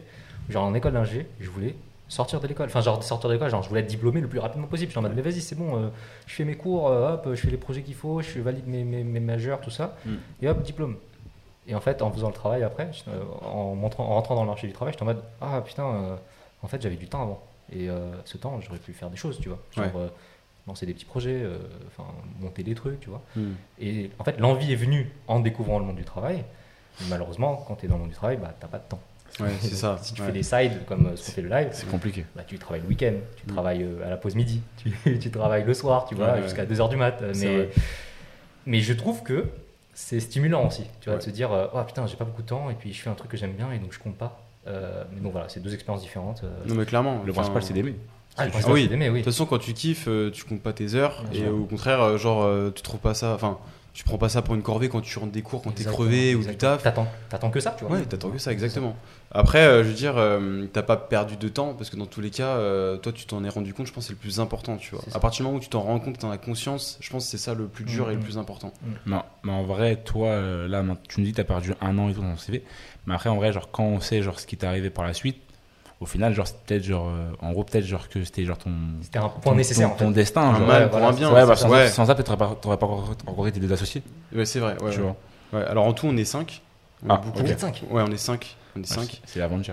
C'est ouais, de ouf. C'est Power Rangers, c'est euh, voilà, c'est Ah. Justice League. Mais euh, voilà, on est, on est, c'est vrai, c'est vrai qu'on s'est rencontrés euh, à l'école. Euh, on est quatre à s'être rencontrés là-bas et un euh, qui a fait une école de design et du X à, à Bordeaux, donc euh, qui était une connaissance de- d'un de, mes associés, maintenant qui est devenu mon bro. hein, ça fait un an qu'on travaille ensemble. Et et c'est vrai que à cette époque-là, j'avais euh, toujours du mal, euh, enfin, à accepter que j'étais le seul un peu dans ce mood-là de toujours créer euh, dans ma bande de potes, si tu veux. bon, je- vous avez plein de potes vous aussi, j'imagine. Enfin, j'espère. J'en ai pas beaucoup, j'en ai pas beaucoup. Ça, ça la main, n'ai mais. Mais c'est les plus importants. Oui, voilà. voilà. Mais en tout cas, euh, de toute façon, c'est- comme ça. hein, c'est c'est jamais homogène dans, dans une société ou dans un groupe. Mais toi, quand tu es tout seul euh, à essayer de faire des trucs dans ton coin et puis que ça intéresse pas trop tes potes ou tes proches, des fois, tu te sens un peu seul, tu vois. Mm. Et, euh, et le fait de pouvoir partager cette passion euh, avec quelqu'un, voilà, vous le faites tous les trois, donc vous kiffez. Moi, j'ai souvent été tout seul un peu dans, dans ce délire, tu vois. Euh, moi, j'en parlais souvent à mes potes. des fois, ils étaient plus ou moins intéressés, ils étaient contents pour moi, mais tu vois, Je s'impliquaient exactement. pas, tu vois. Ou alors, ils, pas- sans plus. Et du coup, je me sentais euh, assez seul sur ce point-là. Euh, J'avais fait un post LinkedIn sur ce sujet-là euh, qui avait fait euh, pas mal parler et tout. Euh, parce que euh, je, sais que je suis pas le seul et qu'il y en a plein en fait qui sont dans leur coin à faire des trucs, mais des fois qui se démotivent parce que euh, Ils sont seuls. ils sont seuls, tu vois. C'est très dur de rester motivé quand tu es tout seul. Il y en a qui arrivent. Mais. Oui, il y en a qui arrivent, ils sont très forts psychologiquement, en général, ils vont très loin. Mais- très très loin. Mais déjà, déjà, premièrement, ton LinkedIn, on va en reparler après. Parce que moi, hier, je me suis connecté sur LinkedIn et j'ai vu. euh, je, suis tombé sur un, je suis tombé sur un post qui a été aimé par, euh, par Faza. Où en gros, t'as mis, euh, t'as lâché un coup de gueule en mode ouais, et tout, Oui, vous avez oui, supprimé on mon ancien, mon ancien, mon ancien poste et tout. Ah ouais. Donc t'as l'air d'avoir de sacrées histoires avec LinkedIn. Et ensuite, et ensuite pour le coup, ce que tu dis, genre, en vrai, c'est, en gros, c'est vrai, par exemple, euh, tu regardes bien, genre, avant ton expérience, t'étais, genre, t'étais très en mode. Euh, euh, Corporate, on peut le dire. tu Ouais, vois. genre, tu sais, en mode, tu, veux, tu voulais un job dans une entreprise, etc. Et tout. Ça, tu voulais pas forcément droite. créer ton, créer ton Ouais. business, tu vois. Si on te parlait d'un truc comme ça, tu vas pas dire. euh, tu vas pas nous répondre non, ça pue la merde, mais tu es très en mode. euh, Ouais, ok. Ouais, ça m'in- ça m'intéresse pas trop, tu vois. Donc en gros, quand t'es genre. euh, quand tu vas venir avec une idée, genre, euh, par exemple, tu vas la lancer avec, euh, avec genre. euh, tes deux bros, tes trois bros, tu vois. Et que dans, dans les trois, en fait, t'es le seul qui, tu sais, qui veut faire ça, qui a la, qui a la grinta, tu vois, pour le faire. Ouais. Et qu'on te répond, genre en mode. euh, ouais, vas-y, flemme, non, ça va passer. Mais en vrai, si ça fonctionnait, quelqu'un l'aurait fait avant toi. Tu rentres chez toi, tu te dis, bon, en vrai. euh, Ah, pourquoi je le fais quoi. flemme tu vois. En gros il y a beaucoup genre euh, moi je sais ça m'est déjà arrivé genre plein de, sur plein de trucs genre je me dis putain en vrai faut faire ça j'en parle on me dit euh, bizarre un peu genre ça, on l'aurait déjà fait et tout après je rentre chez moi je me dis bon bah lol hein. lol Lol, League of Legends. Ouais, lol. Bah, en, fait, si je peux rebondir sur ce que tu viens de dire, tu vois, euh, il y a un truc que j'ai réalisé encore une fois euh, assez tardivement, tu vois, grâce au projet que je fais avec mes, associés, c'est que quand tu veux parler d'une idée, euh, d'une idée que tu as, je sais pas, de projet, etc., en fait, il faut en parler aux bonnes personnes. Ça sert à rien d'en parler. Enfin, je dis pas que ça sert à rien, c'est toujours bon d'avoir un avis, mais je veux dire, quand on parle à tes parents, quand on parle à tes amis, euh, c'est pas les bonnes personnes dans le sens où, genre, je veux dire, tu vas pas demander à un, je sais pas, euh, à un peintre comment faire du pain. Tu vas demander ça à un boulanger, tu vois. Tu vas essayer de t'entourer d'entrepreneurs, de gens qui ont fait pareil des projets qui se rapprochent plus ou moins du tien, voire pas du tout. C'est même euh, très riche comme échange, tu vois. Mais en fait, si tu veux, euh, toi, tes parents, euh, eux, ils veulent, ils veulent que du bien pour toi, tu vois. Ils veulent euh, le meilleur pour toi, et, dans- et du coup, ils vont se baser que sur, que sur euh, ce qu'ils connaissent. Je suis totalement d'accord. Et donc, qu'est-ce qu'ils connaissent C'est le diplôme, tu vois. Moi, mes parents, ils ont été comme ça, euh, avec moi. Et après, j'ai la chance de, qu'ils m'ont toujours été, euh, enfin, ils m'ont toujours laissé euh, autonome, faire ce que j'aimais, ce que je voulais. Mais ils m'ont quand même poussé à finir mon diplôme alors que je voulais pas. Tu vois, comme je disais, la troisième année, j'ai failli la lâcher. J'ai failli la lâcher parce que bah, j'apprenais rien qui m'intéressait vraiment et, qui allait, et je savais que ça allait pas m'aider euh, entre guillemets euh, sur ce que je voulais apprendre et ce que je voulais faire plus tard Mm. tu vois donc là ce que tu dis c'est très intéressant parce que déjà c'est pas parce qu'une idée existe que c'est mort oui c'est Au ça contraire, vraiment, ouais, genre, c'est ce euh, truc-là aussi. Parce que sinon Uber ça aurait jamais existé, les taxis, il y en a plein. mais surtout si, si, si ça, si ça existe déjà c'est qu'il y a une clientèle qui, qui est intéressée par ça donc Ouais. tu peux te lancer tu vois même euh, bien tu peux te lancer sinon c'est archi lourd c'est s'il n'y a pas de clientèle c'est sûr, tu dois créer un besoin et t'es pas Apple. Ouais. tu vas pas créer le besoin gros euh, t'es pas Apple. Tu vas pas, tu vas pas sortir une, une puce GPS à 20 euros et je vais l'acheter. Je... Ah, par contre Apple 35 euros là. Il y a, y a- y a moyen tu vois. Mais, euh, mais ouais mais après sur les parents ouais c'est vrai. Genre moi je sais que ma mère elle est euh, ma mère elle était euh, je sais pas. Genre elle est entre les deux. Genre en mode elle veut le diplôme mais je sais que si demain je rentre chez moi et je lui dis euh, j'ai l'idée du siècle. Je vais finir euh, c'est moi le nouveau Jeff Bezos. Elle va me dire euh, ah ouais c'est quoi? Je vais lui en parler elle va, pas me répondre elle va, faire- elle va juste m'écouter elle va me faire ok je vais disparaître pendant deux jours et deux jours plus tard elle va me dire euh, en vrai j'y ai réfléchi ça pue la merde ou sinon elle va me dire euh, en vrai j'y ai réfléchi ou sinon, ou sinon, elle me dit tout l'inverse. Sinon, elle me dit tout l'inverse. Elle me dit en mode, ouais, vas-y, fais-le, tout, etc. Nani, genre, tu devrais le faire, tout, etc. Ça, devrait- ça va trop bien fonctionner, tu vois. Et, euh, et après, genre, elle me relance, tu vois. Genre, euh, une fois tous les mois, une fois tous les 15 jours. Genre, je sais pas, je vais me réveiller, je vais, je je vais petit déjeuner, elle me dire, ouais, d'ailleurs, c'est comment et tout, tu vas le faire ou tu vas pas le faire, et tout, tu vois, etc. Donc, c'est, donc, c'est, c'est bien, tu vois. Donc, euh, alors que dans l'entrepreneuriat, genre, euh, on va dire en freelance. Donc, euh, c'est, je sais pas, c'est pas, c'est pas l'entrepreneuriat, mais c'est Oui, pas, c'est pas, c'est pas, c'est pas non plus hyper loin, tu vois, je, je Mm. trouve. Donc, euh, donc en gros, elle a ce, tu vois, elle a cet avis là-dessus. Et euh, mais après, ouais, sur le truc du pain, je suis d'accord avec toi. Je suis d'accord avec toi. Genre, mais après, faut, comme tu as dit, il faut savoir s'entourer, tu vois. Si tu veux faire un. C'est ça. Parce qu'on parlait même avec Mouvier euh, la semaine dernière, tu vois. Si tu veux faire un. Faut pas... En fait, genre, euh, je pars du principe. Euh, je vais un bus- Demain, je vais faire un business, tu vois. J'ai besoin, besoin de. Moi, je suis dans la compta. Je veux un truc, avec... j'ai un truc en rapport avec la tech. Ouais. C'est pas mon domaine, la tech, tu vois. Je vais appeler, je vais appeler Faza, je vais appeler. De personnes. J'ai appelé l'homme de l'ombre. Tu vois, c'est des mecs dans la tech, je leur dis, les gars, voilà, j'ai ça et tout, est-ce que c'est faisable, est-ce que c'est est -ce c'est possible, Mm. euh, combien ça va nous demander, tu vois, etc. Et tout. Genre, j'en parle avec des mecs qui sont dedans, tu vois. Et après, genre, du coup, j'ai des, j'ai des avis genre, de personnes qui sont dedans. Mais sinon, euh, sinon, ouais, sinon, je vais pas, truc de la tech, je vais pas demander, genre, à, à Jean, tu vois. Jean, je vais juste me demander un truc, genre, Bah, lié Ça, c'est à. un autre avis, mais c'est. Lié, ouais, mais non, en plus, lié, genre, tout ce qui est finance, économie, tout, etc. Tu vois, même le management en question, je vais pas demander à Jean, tu vois, là-dessus, il est calé, tu vois. J'ai j'ai besoin de la, tu vois, de la chose, tu vois, pour moi. Je pense vraiment comme ça, tu vois. Mm. Je me dis que. En fait, genre, on fait tellement euh, tous des choses différentes qu'au final, genre, tu, tu peux forcément trouver quelqu'un autour de toi, genre, qui fait, euh, qui va pouvoir t'aider ou donner, genre, sa, tu sais, son, son, ton- un coup de main, tu vois. Ouais, C'est. Surtout que la société elle se complexifie de plus en plus et chacun, on va dire, a ses domaines de- d'expertise. quoi. Mm. Donc euh, voilà. Le Guadeloupéen a raison. Moi, pour rebondir sur ce que tu disais par rapport à ta mère et tout, c'est vrai que, et puis ce que tu disais aussi, Elias, moi, par exemple, tu vois, ma mère euh, et mes parents, tu vois, enfin, plutôt ma mère aussi, elle a une vision très euh, ligne droite, tu vois, dans la vie professionnelle, c'est-à-dire, mais c'est normal, ils ont été élevés comme ça, tu vois. Mhm, ouais. Euh, c'est-à-dire, voilà, tu as ton diplôme, tu prends un premier travail, tu essaies de rester très longtemps dans la boîte, et puis tu, gardes, tu essaies de grappiller des postes importants et tout. Et ils t'inculquent ces valeurs-là parce que c'est, pour eux, c'était les meilleures, meilleures valeurs, tu vois. Mm. donc forcément, ils veulent le bien pour toi, comme tu dis, pour ton diplôme, etc. Donc ils t'apprennent ça. Mais toi, tu as ta part de responsabilité aussi, euh, où tu te dis, genre, ok, mais moi, je découvre des choses, je sais ce qui est bien, ce qui peut être potentiellement très bien. Mhm. Et c'est ton travail aussi d'expliquer aux gens, euh, tu vois, qui sont un peu dubitatifs ou quoi que ce soit, notamment mes parents par exemple, de leur dire je suis persuadé que ça c'est bien parce que, euh, voilà, et t'exposes ton problème, tu vois, Ouais. et ta solution. Et, et en faisant ça, je pense que c'est un bon exercice justement pour ouvrir un peu la, le point de vue et l'esprit des gens qui Ouais, pensaient une chose, tu vois. Mm. Faut faire de la sensibilisation, Voilà, c'est ça, c'est ça. C'est pas assez fait, ça. hein. C'est pas assez fait. Il devrait, il devrait le faire, genre, euh, tu sais, genre, euh, au collège, on dirait comme ça, Oui, tu vois. mais on l'a Au toujours lieu- dit, on l'a toujours dit. Au lieu d'envoyer le cybercrypt, ils nous envoient. euh, Bon, envoyer le cybercrypt et des gens qui nous, euh, qui nous sensibilisent à ça, tu vois, l'entrepreneuriat, même, tu sais, genre le. Oui, des, des valeurs comme ça à inculquer un peu plus tôt pour leur C'est dire. ça. euh, voilà, Oui, mais ça, en c'est- fait, je pense que ça, c'est typiquement français aussi. oui, mais. Tu penses?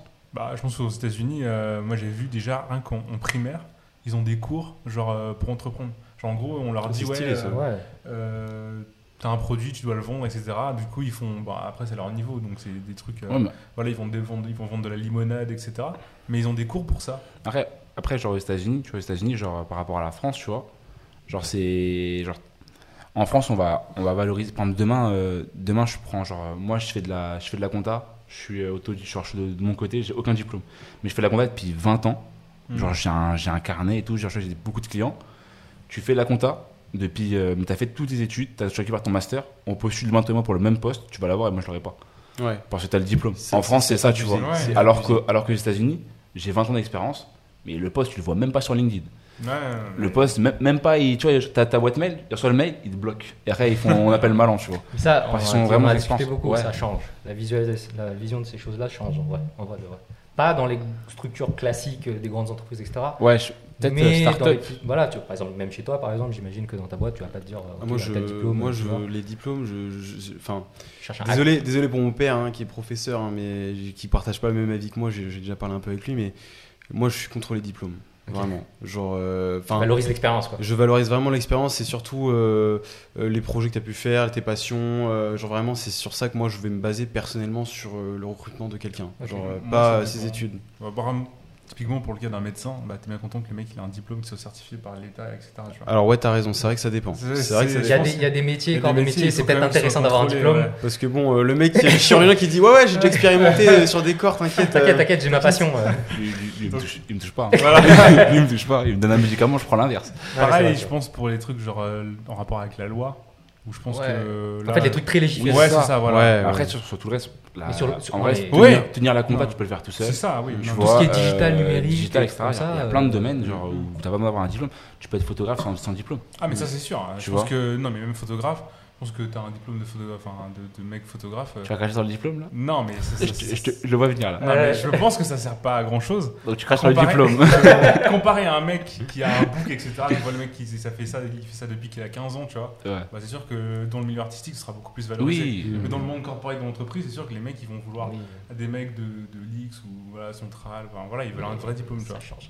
Ça change. ça change. ça change. Et là, en plus, on a un retour super de, de The Tenside dans le chat qui nous dit euh, bah, après, en soi, un diplôme, c'est de l'expérience en fonction des projets que tu as.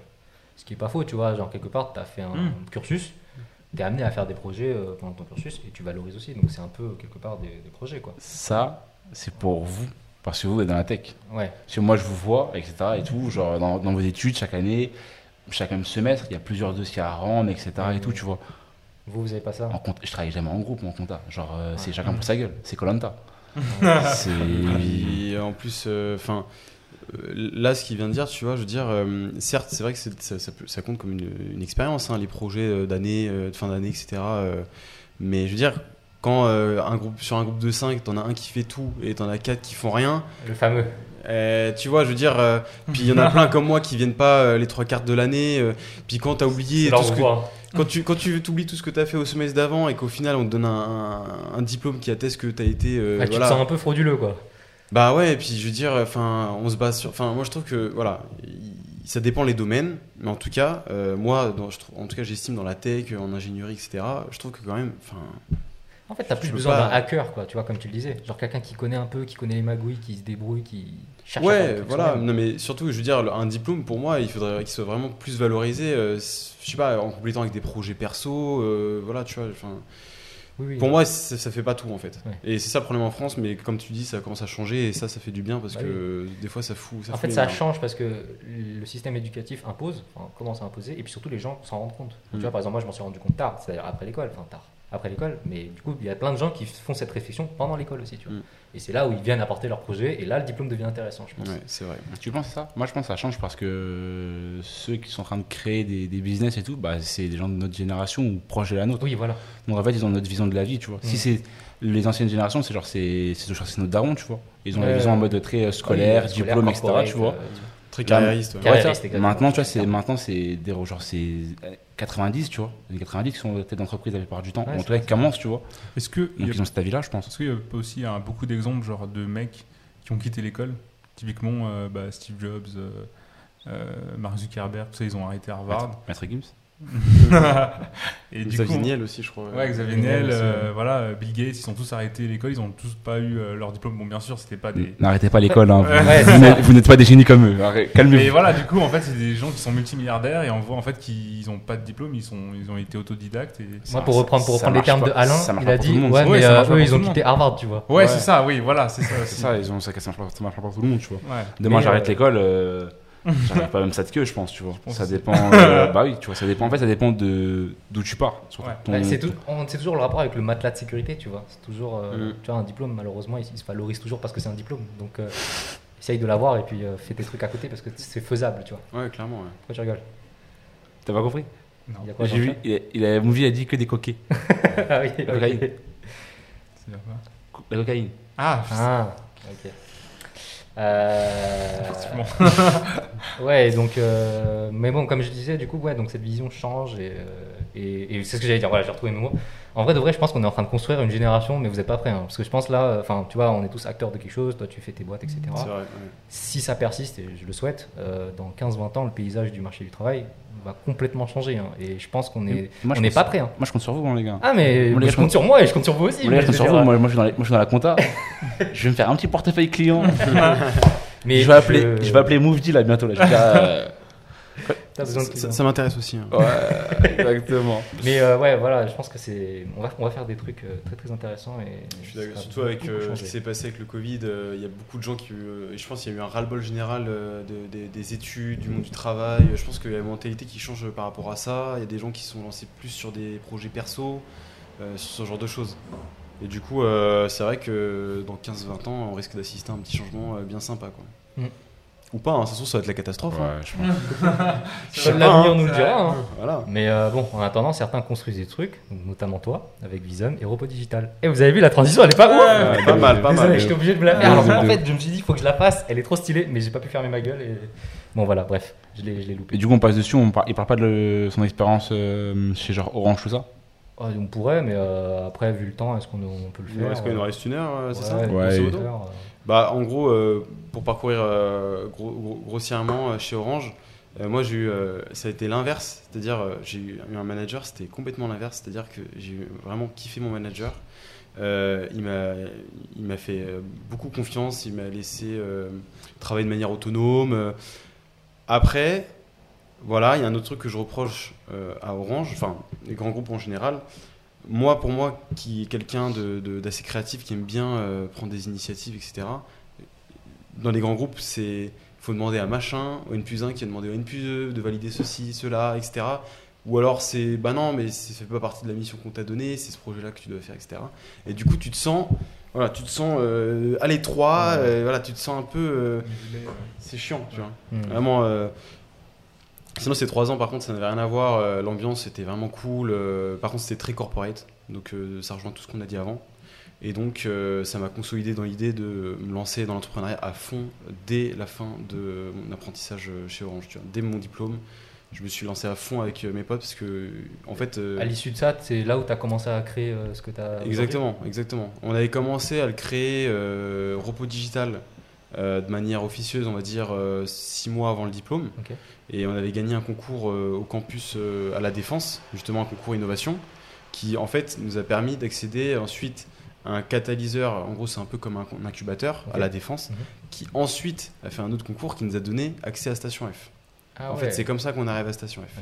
Au final, euh, c'est catalyseur, il porte bien son prénom. c'est un vrai catalyseur. Ouais. C'est, alors attends, explique-nous un peu. Donc, si tu, bon, on est parti Blague ça, de- donc, repos digital. euh, blague de S. Comment tu pourrais euh, nous le décrire Ça consiste en quoi euh, C'est quoi votre activité C'est quoi ton rôle Tout ça, tout ça. Quoi. Alors, en fait, euh, c'est mon associé qui a eu l'idée. Donc, il y a déjà il y a très longtemps, il y a, il y a deux, il y a deux ou trois ans, je crois.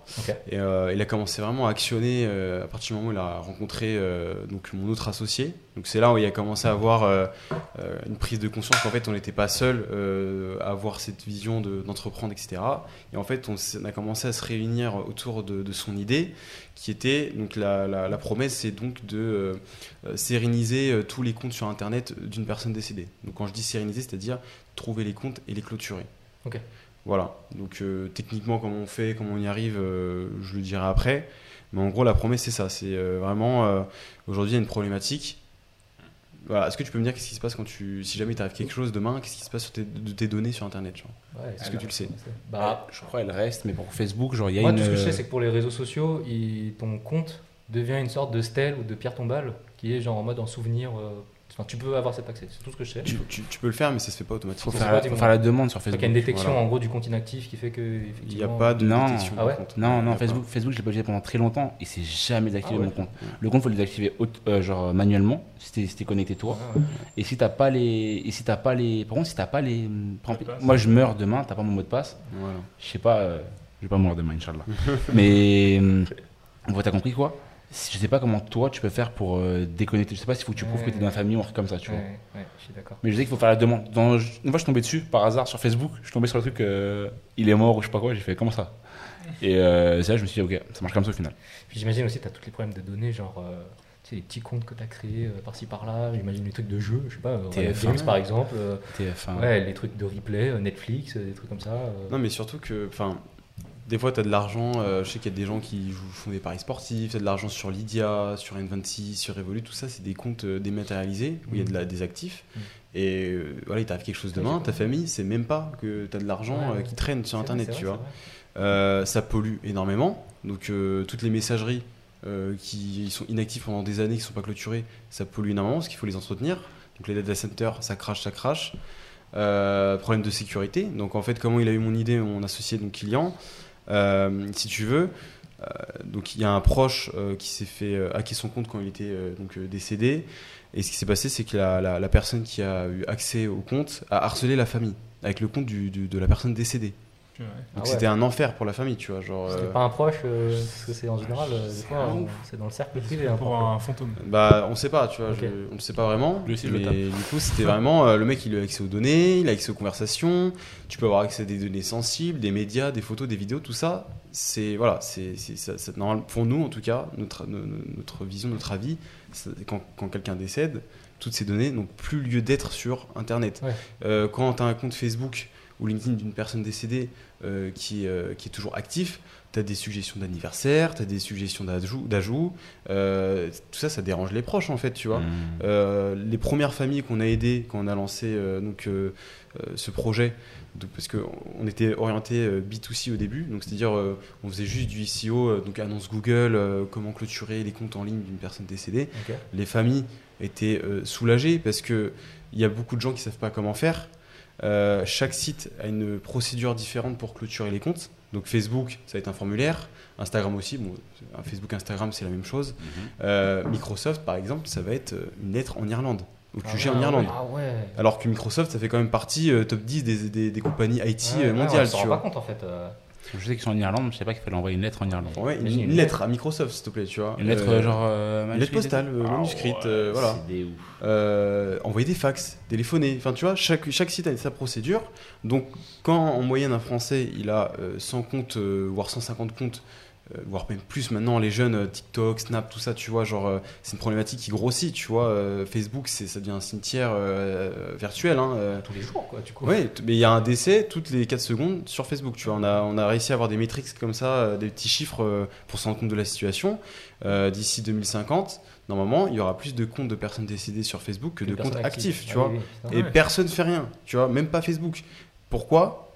Bah, Parce que forcément, les données leur sont utiles, tu vois.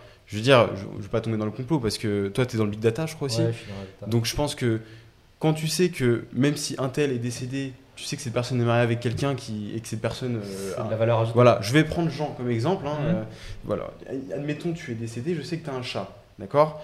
Euh, Ta femme est toujours vivante et euh, c'est donné du fait que je sais que Jean a un chat, tu vois. Bah du coup, je vais pouvoir soumettre des pubs par exemple à sa femme qui est toujours active de bouffe pour chat, tu vois.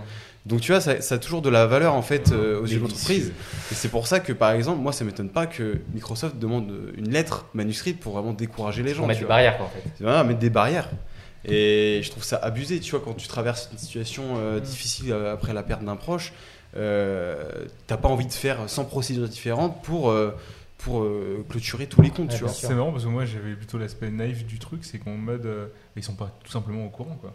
Quand quelqu'un meurt, genre euh, par exemple si imaginons moi je meurs demain, bah, ils sont pas au courant que je suis mort en Parce qu'il y en a tellement Oui, qu'en fait, ils font abstraction de ça. Et Oui. Du coup ils s'en occupent pas aussi tout simplement. Après bien sûr il y a la valeur ajoutée euh, comme tu dis avec les données, mais moi je- pour moi euh, quand quelqu'un meurt, il- Facebook n'est pas censé être au courant. Après, c'est pas naïf, hein, c'est un constat. hein, Ils Ouais. peuvent pas vraiment le savoir, hein, à moins qu'un proche euh, justement fasse euh, le formulaire ça, pour ouais. le déclarer. Mais euh, quand tu vois les procédures qu'il faut mettre en place et qui sont certaines bancales, euh, je sais pas si vous êtes au courant, mais des fois, tu as des comptes qui sont euh, clôturés du jour au lendemain de, de personnes qui sont toujours vivantes parce que euh, aujourd'hui, il y a des gens qui. En fait, si tu veux, dans les certaines procédures, tu as juste besoin de, de l'acte de décès de la personne, Ouais. tu vois. Donc il y a des gens qui vont faire des faux actes. Oui, Tu sais, c'est- c'est vici- c'est vicieux, tu vois. Ils vont faire des faux actes, tu vois, pour dire ah bah cette personne elle est morte, euh, c'est mon fils ou c'est mon frère, euh, veuillez clôturer ce compte, Puis ça me eux, s'en dérange. foutent, tu vois. et- Et des fois, euh, moi ça m'étonnerait pas que genre euh, un streamer connu ou un youtubeur connu, ça va lui arriver un jour, tu vois. Il y a des gens, j'ai vu sur Twitter, parfois les gens, ça leur est arrivé, tu vois, de- ils se disent merde, mon compte il a sauté et en fait il s'était déclaré comme décédé.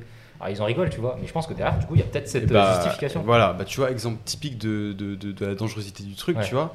Euh, non seulement c'est bancal, et en plus, euh, c'est compliqué des fois, tu vois. Je veux dire. euh, donc voilà, donc ça c'est voilà, je, je pense avoir fait le tour un peu de repos digital sur les enjeux, les problématiques et, et nous notre solution en fait si tu veux quand on a aidé les, les familles, il y avait un, on est parti d'un constat en fait si tu veux la famille des fois ils avaient que l'adresse mail, ils connaissaient pas l'URL du compte Facebook avec clôturé, Instagram et surtout eux ils connaissaient que la partie visible si tu veux des réseaux, genre euh, la, la, la, la, partie. euh, tu Je veux vois, dire je quelque chose je vois très bien ce que, de ce que tu parles. Ok. Genre, par exemple, genre, t'as- il y a plein de mecs qui ont genre deux comptes Instagram.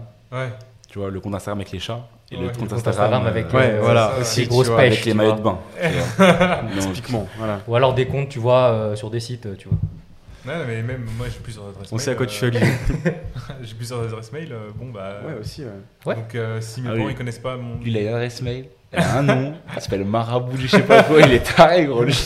Ah, tu vois, c'est- son adresse pro ou. euh, Non, non, non, Mais du coup, c'est un bon exemple parce que du coup, enfin, toi, demain, Bah, mes parents, ils un truc, pas du ils tout vont la- pas savoir que marabout du je sais pas quoi, euh, c'est Ouais. effectivement Jean. Quoi. Ah, moi, j'en ai, j'en ai. Mais du coup, j'en- comment vous faites j'en le ai travail Parce que du coup, ça m'a l'air vraiment dur pour vous alors. Ah, en fait, du coup, c'est de là que tout est parti. Genre, même pour Visum. En fait, si tu veux. euh, donc, parce que pendant dans certaines procédures, en fait, si tu veux, il faut le lien, l'URL du profil Facebook, Instagram, etc. Les proches, des fois, ils l'avaient pas ou ils comprenaient pas comment faire parce que des fois, on avait, affaire à, on avait affaire à des personnes plutôt âgées, tu vois. Et, et du coup, maintenant, on a trouvé une solution, si tu veux, pour euh, trouver tous les comptes associés à une adresse mail ou à, des, ou à plusieurs adresses mail. À partir du moment où tu me donnes ton adresse mail, je peux savoir sur quel euh, site tu es inscrit. N'importe quel site, normalement. C'est ce que tu utilises pour LinkedIn? Voilà, donc Ah, euh, c'est pour ça que on va y revenir après, mais en gros, euh, plaisir. LinkedIn n'ont pas, ont pas kiffé ce que j'ai publié récemment, parce que j'ai fait une interview, je présentais euh, cette solution où je mettais en open source le code et j'expliquais comment faire. Ouais, Mais typiquement, en gros, avec une adresse mail, j'étais capable de retrouver le LinkedIn de la personne et de scraper toutes les données, alors que sur LinkedIn, c'est- il y a beaucoup de sécurité et ils empêchent le, le- des scripts de fonctionner, et il y a des protections anti-bot, euh, Hmm. donc ils n'ont pas trop apprécié. Ah, c'est ça le growth hacking? Le growth hacking, ça fait partie de ces techniques en gros où genre euh, tu vas essayer de scraper des informations ou genre tu vas susciter de l'intérêt. Enfin Ouais. voilà, il y a plein de Mhm. techniques comme ça. euh, C'est ça le growth hacking, c'est vraiment euh, trouver des méthodes pour faire grossir son entreprise. Moi, moi, j'ai une question, euh, je te coupe, mais Non, par rapport à ce que tu disais. Euh, Est-ce que c'est un processus que vous automatisez ou en fait vous passez par des techniques, euh, tu sais, un peu comme l'OSINT dont on parlait, tu sais, donc c'est Open Source Intelligence. En gros, l'idée, c'est de rechercher des informations de personnes Mm. En fouillant un peu et en faisant un jeu de détective. quoi. Est-ce que c'est un truc manuel ou c'est plutôt c'est euh, un mix des deux, mais maintenant c'est automatique et c'est scalable, c'est-à-dire euh, dans Ah le ouais. sens où ouais, on a fait un programme justement. Bon, au début c'était dégueulasse. On s'est basé sur euh, déjà notre expérience, sur euh, les travaux de personnes sur GitHub, sur oula, il y a un poster qui est, qui est parti, désolé. Et du coup, on est parti sur sur un constat, donc c'était partir d'une adresse mail pour ensuite trouver tous les comptes associés. Et donc, euh, on, on, a- on utilise une technique en fait qui est très simple, d'aspect très simple. Après, euh, techniquement, il y, a des- il y a des sécurités, il y a des captcha, des trucs comme ça. Mais en gros, si tu veux, je vais prendre ton, ad- ton adresse mail, je vais aller sur Google et je vais essayer de m'inscrire avec ton adresse mail. Et Mais s'il oui. me dit, bah, ce compte est déjà pris, bah, je sais que tu as un compte sur Google, tu vois. Ouais. Ou alors, je vais essayer de me connecter euh, avec ton adresse mail sur un site, tu vois. Et s'il me dit euh, mauvais mot de passe ou alors on connaît pas ce, ce mail, ce mail n'existe pas euh, chez nous, bah tu sais qu'il n'y a pas de compte en fait. Et si tu veux, c'est ce principe-là qu'on utilise pour tous nos, enfin pour nos deux business en fait. En gros, on retrouve tous les, les réseaux sociaux comme ça. Enfin, c'est pas qu'on retrouve les réseaux sociaux, mais si tu veux, on peut savoir si la personne a un compte en fait. Ouais, tu reverse engineer euh, Voilà. le délire. quoi. C'est ça. Et comment tu fais du coup, par exemple, quand il a plusieurs adresses mail et que la famille les connaît pas? Par exemple, comme Jean et Marabout, par exemple. La famille de Jean, ils connaissent pas Marabout. Bah, là, pour Oui. le coup, effectivement, ça peut poser problème. Nous, il faut vraiment que la famille ait juste connaissance du ou des mails, tu vois. En fait, eux, ils te donnent le maximum d'informations qu'ils ont, puis vous, vous... Juste, juste le mail, ça nous suffit. Ah oui, ok. juste le mail. Après, euh, nom, prénom, euh, enfin voilà, euh, pour les, les- parce que pour les, pour les, oula, pour les procédures de clôture, il faut quand même envoyer les actes de décès, livret de Oui, oui. famille ou carte d'identité de, de la personne qui veut clôturer le compte. Donc, euh, on a juste besoin de ces informations-là, mais en, l'o- en l'occurrence, pour retrouver euh, les comptes, il nous faut juste une adresse mail. Il y a, a Mouvdi qui te demande pourquoi tu fais pas du mailing Et, Et il après, dit après MDR, envoie-moi un DM Ilias. Bah, je pense que ça va t'intéresser euh, ce qu'on fait avec Visum, parce que justement, euh, c'est en fait c'est- marrant parce qu'il y a un peu, euh, j- j'ai expliqué un peu ce que c'est Visum, mais ça se base sur ce principe-là aussi. C'est-à-dire, on va Ah, c'est un peu les croisé euh, Visa comptes. Meropo C'est croisé en fait. Visum est né de ce programme qu'on a créé en interne pour Oppo Digital. Ah, en fait, vous êtes les mêmes associés pour les deux Ouais, c'est Ok, exactement les ok, mêmes. d'accord. En fait, je pensais que c'était deux projets. euh, Et donc, du coup, Robot Digital, t'effaces euh, t'effaces les, t'effaces efface les trace. Ouais. On, on retrouve les comptes et on les effa- et on les clôture. Ok. Euh, Et Visum. Vizen Alors Visum, du coup, c'est quand on arrive à Station F, on a parlé de ce programme, euh, genre on pouvait récupérer, euh, trouver les comptes euh, associés à une adresse mail. Et quand on en a parlé à notre incubateur, à notre directeur d'incubateur, donc c'est Schoolab, donc euh, je recommande si vous voulez postuler euh, à, à Station F, allez à Schoolab, euh, très très sérieux, très quali, Euh, la team est ouf. Et en plus, c'est avec le Pépite France, donc c'est vraiment c'est- public, c'est c'est vraiment top. quoi. truc, Les pépites, moi je suis pépite. Pépite Pont, euh, Pépite. Pépite Moi je suis Île-de-France. pépite, je suis pépite. T'es pépite Ouais. Et bah, en gros, Ah. Schoolab, euh, c'est Mais je c'est crois- travaille avec Mais Pépite. je, mais je crois, du coup, je crois, parce que genre, je suis pépite avec, euh, avec euh, trois potes. Ouais. On a fait un projet, on a fait le. C'est les trucs que t'as pitché à ça. France On a fait le, on a fait le concours Pépite. Euh, On a fait le concours Pépite. euh, on l'a lancé. euh, alors attends, parce que là, les Covid, les dates. On est en 2021. Donc on l'a lancé euh, fin d'année 2019. Ouais. On s'est inscrit fin d'année 2019. On a passé les concours. On a été inscrit. On est arrivé dans le top euh, 10, top 5 du euh, concours Pépite. Ouais. Et euh, en gros, euh, ils nous ont lâchés parce que on n'était pas assez. En gros, pour, euh, on avait le, le projet genre avec le plus de, d'après le plus de potentiel, mais euh, au niveau du, du travail qu'il faut faire pour euh, le concours, on était au même stade que les autres. Alors qu'en fait, ils voulaient, ils attendaient de nous genre beaucoup plus vu le, vu le projet qu'on voulait faire. Donc ils ont dit retentez vos chances l'année prochaine. Là, il y a eu le Covid, etc. Et tout, donc tu pouvais pas sortir rien du tout. Moi, j'étais en cours, donc on l'a pas relancé. Faut qu'on, faut qu'on, faut qu'on voit parce que là, c'est, faut voir s'ils s'ils rouvrent définitivement tout. Là, faut retenter. Mais, euh, mais, euh, mais ouais, genre j'ai fait pépite, etc. et tout. Et euh, il y a un mec, euh, quand on nous a annoncé qu'on sortait, il y a un mec qui a parlé avec, euh, avec genre notre représentant, on va dire, celui qui est le plus. euh, celui qui a la meilleure. Euh, tchatch entre nous. Ouais. Il a parlé avec lui et en gros, c'était un mec de Station F. Donc du coup, c'est un- je me dis peut-être c'est le- peut-être c'est un mec de Schoolab, du coup, vu que tu me dis qu'il parlait avec Pépite. Hum, Est-ce que c'était Barthélemy par hasard C'est le directeur de Schoolab qui fait en général partie du Euh, jury. euh, Là, je t'avoue, le nom comme ça, ça me dit rien. Ça fait un moment. Mais euh, faut que je demande à mon pote. Faut que je demande à mon pote. Bah, tu, tu- tu me diras, ça peut être intéressant. De toute façon, je vas-y. pense qu'ils vous ont déjà vu passer. Si vous retentez, euh, ils vous connaissent déjà et il y a moyen que, que- que ça passe plus facilement. Hmm. Parce que euh, la persévérance, ça fait partie aussi des, des critères et des qualités qui sont euh, remarquées par, euh, par le jury. Tu vois. Ok. Donc, euh, où j'en étais, c'était Visum. Visum, Pépite. Ouais, du coup, euh, quand on est arrivé du coup, par le biais de Repos Digital à, à Station F, Ouais. euh, on a parlé de ce fameux programme qui nous permettait de retrouver euh, les comptes associés à une adresse mail. Et donc, euh, notre directeur de- de- d'incubateur, Barthélémy, euh, nous dit Mais les gars, vous êtes en train de mettre les doigts- le doigt sur un truc, vous pouvez savoir si euh, un prospect euh, ou un client utilise euh, tel, tel compte, un compte sur tel site, tu vois, un truc de, de compta, un truc de facturation, un outil de, de, de mailing, tu vois. Enfin, des outils plus orientés euh, B2B, tu vois, des vraiment pro. Et, et nous, on était là en mode, bah oui, c'est le même principe que pour trouver un compte Insta ou un compte Google, tu vois. oui, tu vois. Mais nous, on se rendait pas compte du truc, tu vois. ouais. Parce qu'aujourd'hui, Visum, euh, avec Visum, on, on fait rentrer beaucoup plus de chiffres qu'avec Repos Digital et c'est vraiment une solution qui est vraiment scalable, automatique. On n'a quasiment plus rien à faire à, part de la maintenance et de la veille. Mhm. En fait, si tu veux, je vais te donner un exemple pour Visum, comme ça vous allez comprendre tout de suite. Ouais, c'est moi, j'ai du mal à comprendre, là. En gros, en gros, si tu veux, euh, moi je suis Orange. Voilà. Je suis Orange. J'ai euh, une base de données de 200 000 mails, tu vois. Ouais. Donc ça peut être des clients, ça peut être des prospects, euh, des gens qui sont inscrits sur une newsletter, euh, des mails qu'ils ont rachetés euh, sur Internet. Tu me donnes ces mails, moi je te dis s'ils sont inscrits chez SFR à la concurrence, pour que tu envoies ensuite des mails pour des offres plus avantageuses et tout, bah c'est le feu, tu vois. Mm. Je veux dire, pour, du, pour du mailing, pour qualifier. En fait, c'est ça qui est important, c'est quand tu qualifies tes prospects ou tes clients potentiels en sachant justement quel outil il utilise, ou quelle plateforme IP ou sur laquelle il est inscrit, bah, tu as un avantage concurrentiel euh, vraiment euh, unfair, tu vois. Genre Mhm. vraiment, euh, c'est abusé. Genre, je veux dire, tu vas savoir directement qui est potentiellement intéressé ou pas par ta solution, ton produit. Et comme ça, tes commerciaux, ils vont, et ils vont gagner du temps. Ils vont même pas perdre de temps avec les gens qui pourraient ne pas être intéressés par ta solution, ton produit, en fait. Ouais, je vois. C'est ça l'avantage.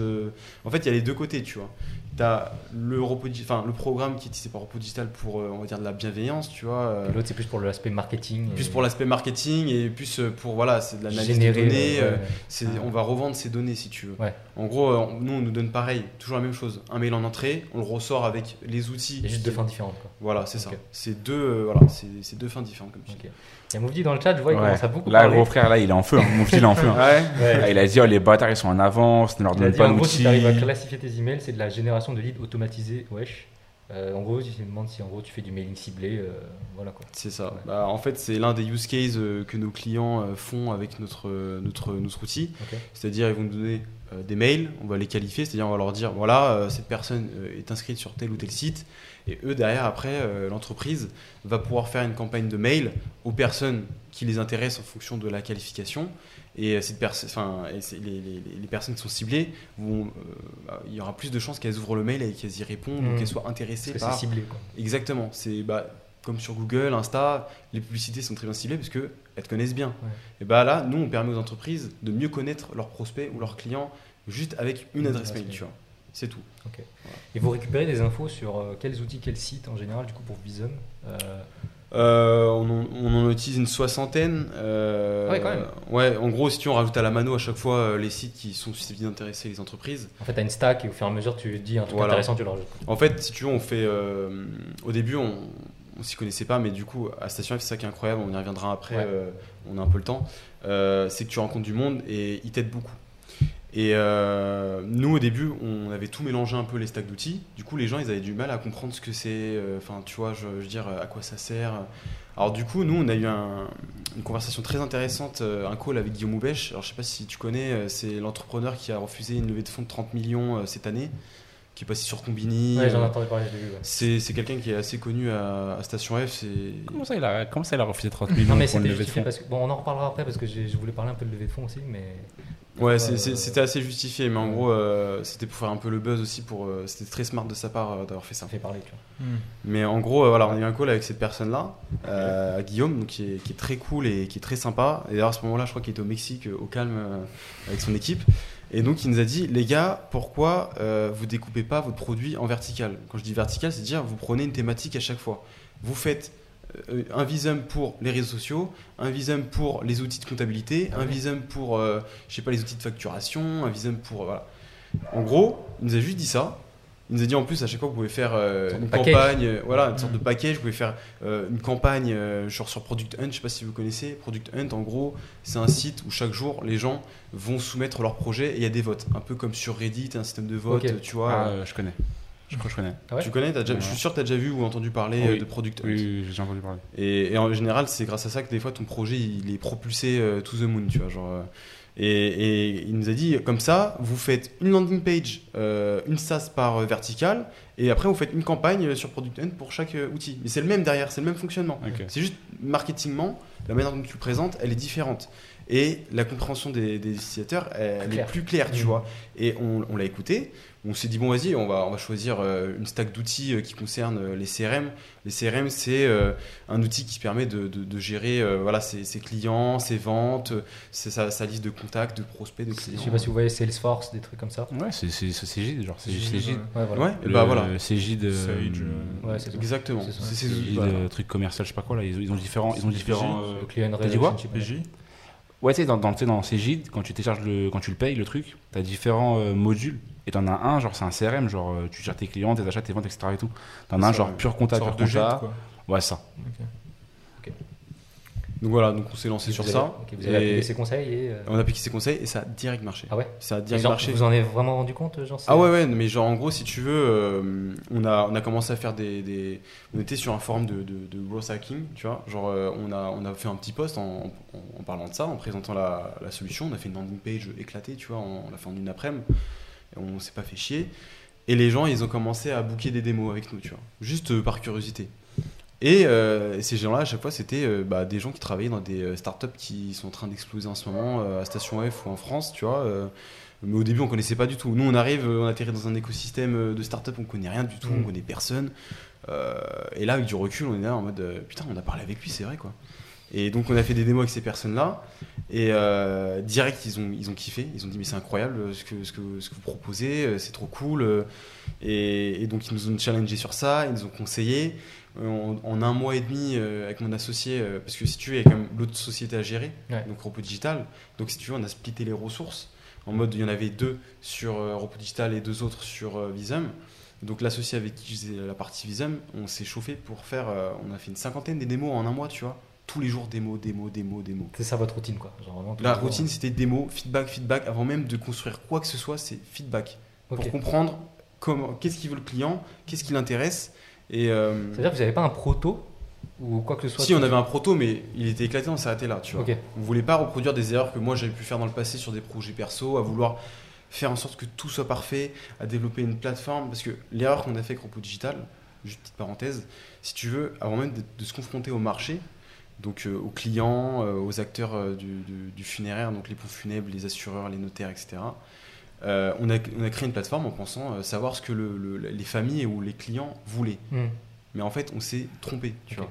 Les clients, les familles, ils veulent de l'humain. Ils veulent pas une plateforme euh, où ils vont rentrer un mail, ils vont gérer les clôtures de compte, même si c'était automatisé. et Ils tout, veulent l'interaction. Ils veulent l'interaction, ils Ouais, veulent qu'on les rassure, surtout qu'ils ne comprennent pas qu'en fait, nous, à aucun moment, on a accès au compte, on a besoin du mot de passe. Tu vois. Mm. Genre, nous, à aucun moment, on a accès aux données. On a juste besoin de documents et d'une adresse mail. Et donc, voilà, petite parenthèse pour dire que on n'a pas voulu reproduire cette erreur et on, a- on est parti se confronter directement au marché et on a euh, pris du feedback, du feedback et on s'est construit comme ça en fait. Voilà. Sur, plus, sur les trois premiers mois, on s'est construit comme ça pendant qu'on était à Station F. euh, on a enchaîné des mots, on a fait une petite vidéo. Une petite vidéo, tu vois, à l'arrache, euh, qui présentait un peu le produit. On était en bêta. Là, on avait soigné un petit peu le, le- le- comment dire, l'interface. Et donc on a fait une petite vidéo avec en background de Station F euh, qui, qui, tu sais, qui pullule de, ouais. de start-upers qui Ouais, marchent ouais. derrière et tout, donc c'est stylé Full comme cadre. marketing, mais, euh, Ouais, voilà. mais ça Il fonctionne. a, il a fait un truc comme euh, Dropbox. C'est c'est incroyable. Bah, c'est ça un peu le principe, quoi. C'est-à-dire, euh, tu crées ta landing page pour susciter euh, de l'engagement, Mm. puis une fois que tu l'as, en fait, tu. non, parce que Dropbox, il avait fait, Dropbox avait fait, un- il avait fait une, vidéo. oui. C'est pas sur Product Hunt, mais c'est un truc comme Product Hunt, mais c'est à l'époque. Ils avaient fait une vidéo, ça n'existait pas. Genre, Ouais. c'était un, un montage vidéo, genre. Mm. Et en gros, ça a pété. Et euh, j'ai une question de deux personnes. Ils demandent comment tu fais avec la RGPD. Ouais, alors Ah, c'est c'est une bonne question. question, Ouais, c'est une Ouais. très bonne question. Euh, en ce qui concerne Repos Digital, euh, nous, nous, on travaille déjà avec euh, une avocate donc, qui est spécialisée là-dedans, parce que c'est dur de suivre ce qu'il faut faire, ce qu'il faut pas faire. Il y a des limites Ouais. aussi euh, à ne pas franchir, mais qui sont tolérées des fois dans certains cas. Euh, pour euh, Repos Digital, en fait, on fait signer euh, une autorisation euh, comment dire, de clôture de compte par la famille, Mhm. et à aucun moment, en fait, on a accès aux données. Ok. Il nous autorise juste en fait à analyser l'adresse mail en question pour retrouver tous les comptes et à les clôturer. En fait, il nous donne cette autorisation. Oui, je sais ok. plus comment ça s'appelle juridiquement ce document, mais c'est une sorte de délégation si tu veux. Pour Visum, c'est un peu plus compliqué. Là, c'est des c'est du B2B, tu vois, c'est des entreprises qui vont nous donner euh, des milliers de mails euh, en entrée et euh, qui euh, les mails, on sait pas d'où ils viennent, tu vois. Ça, en fait, si tu veux, normalement, tu es censé avoir le consentement des propriétaires des mails pour qu'on analyse et qu'on stocke leurs données. Et pour que ce soit RGPD, nous déjà, il faut pas qu'on stocke leurs données euh, dans, dans la base, il faut pas qu'on puisse associer l'identité d'une personne à telle donnée.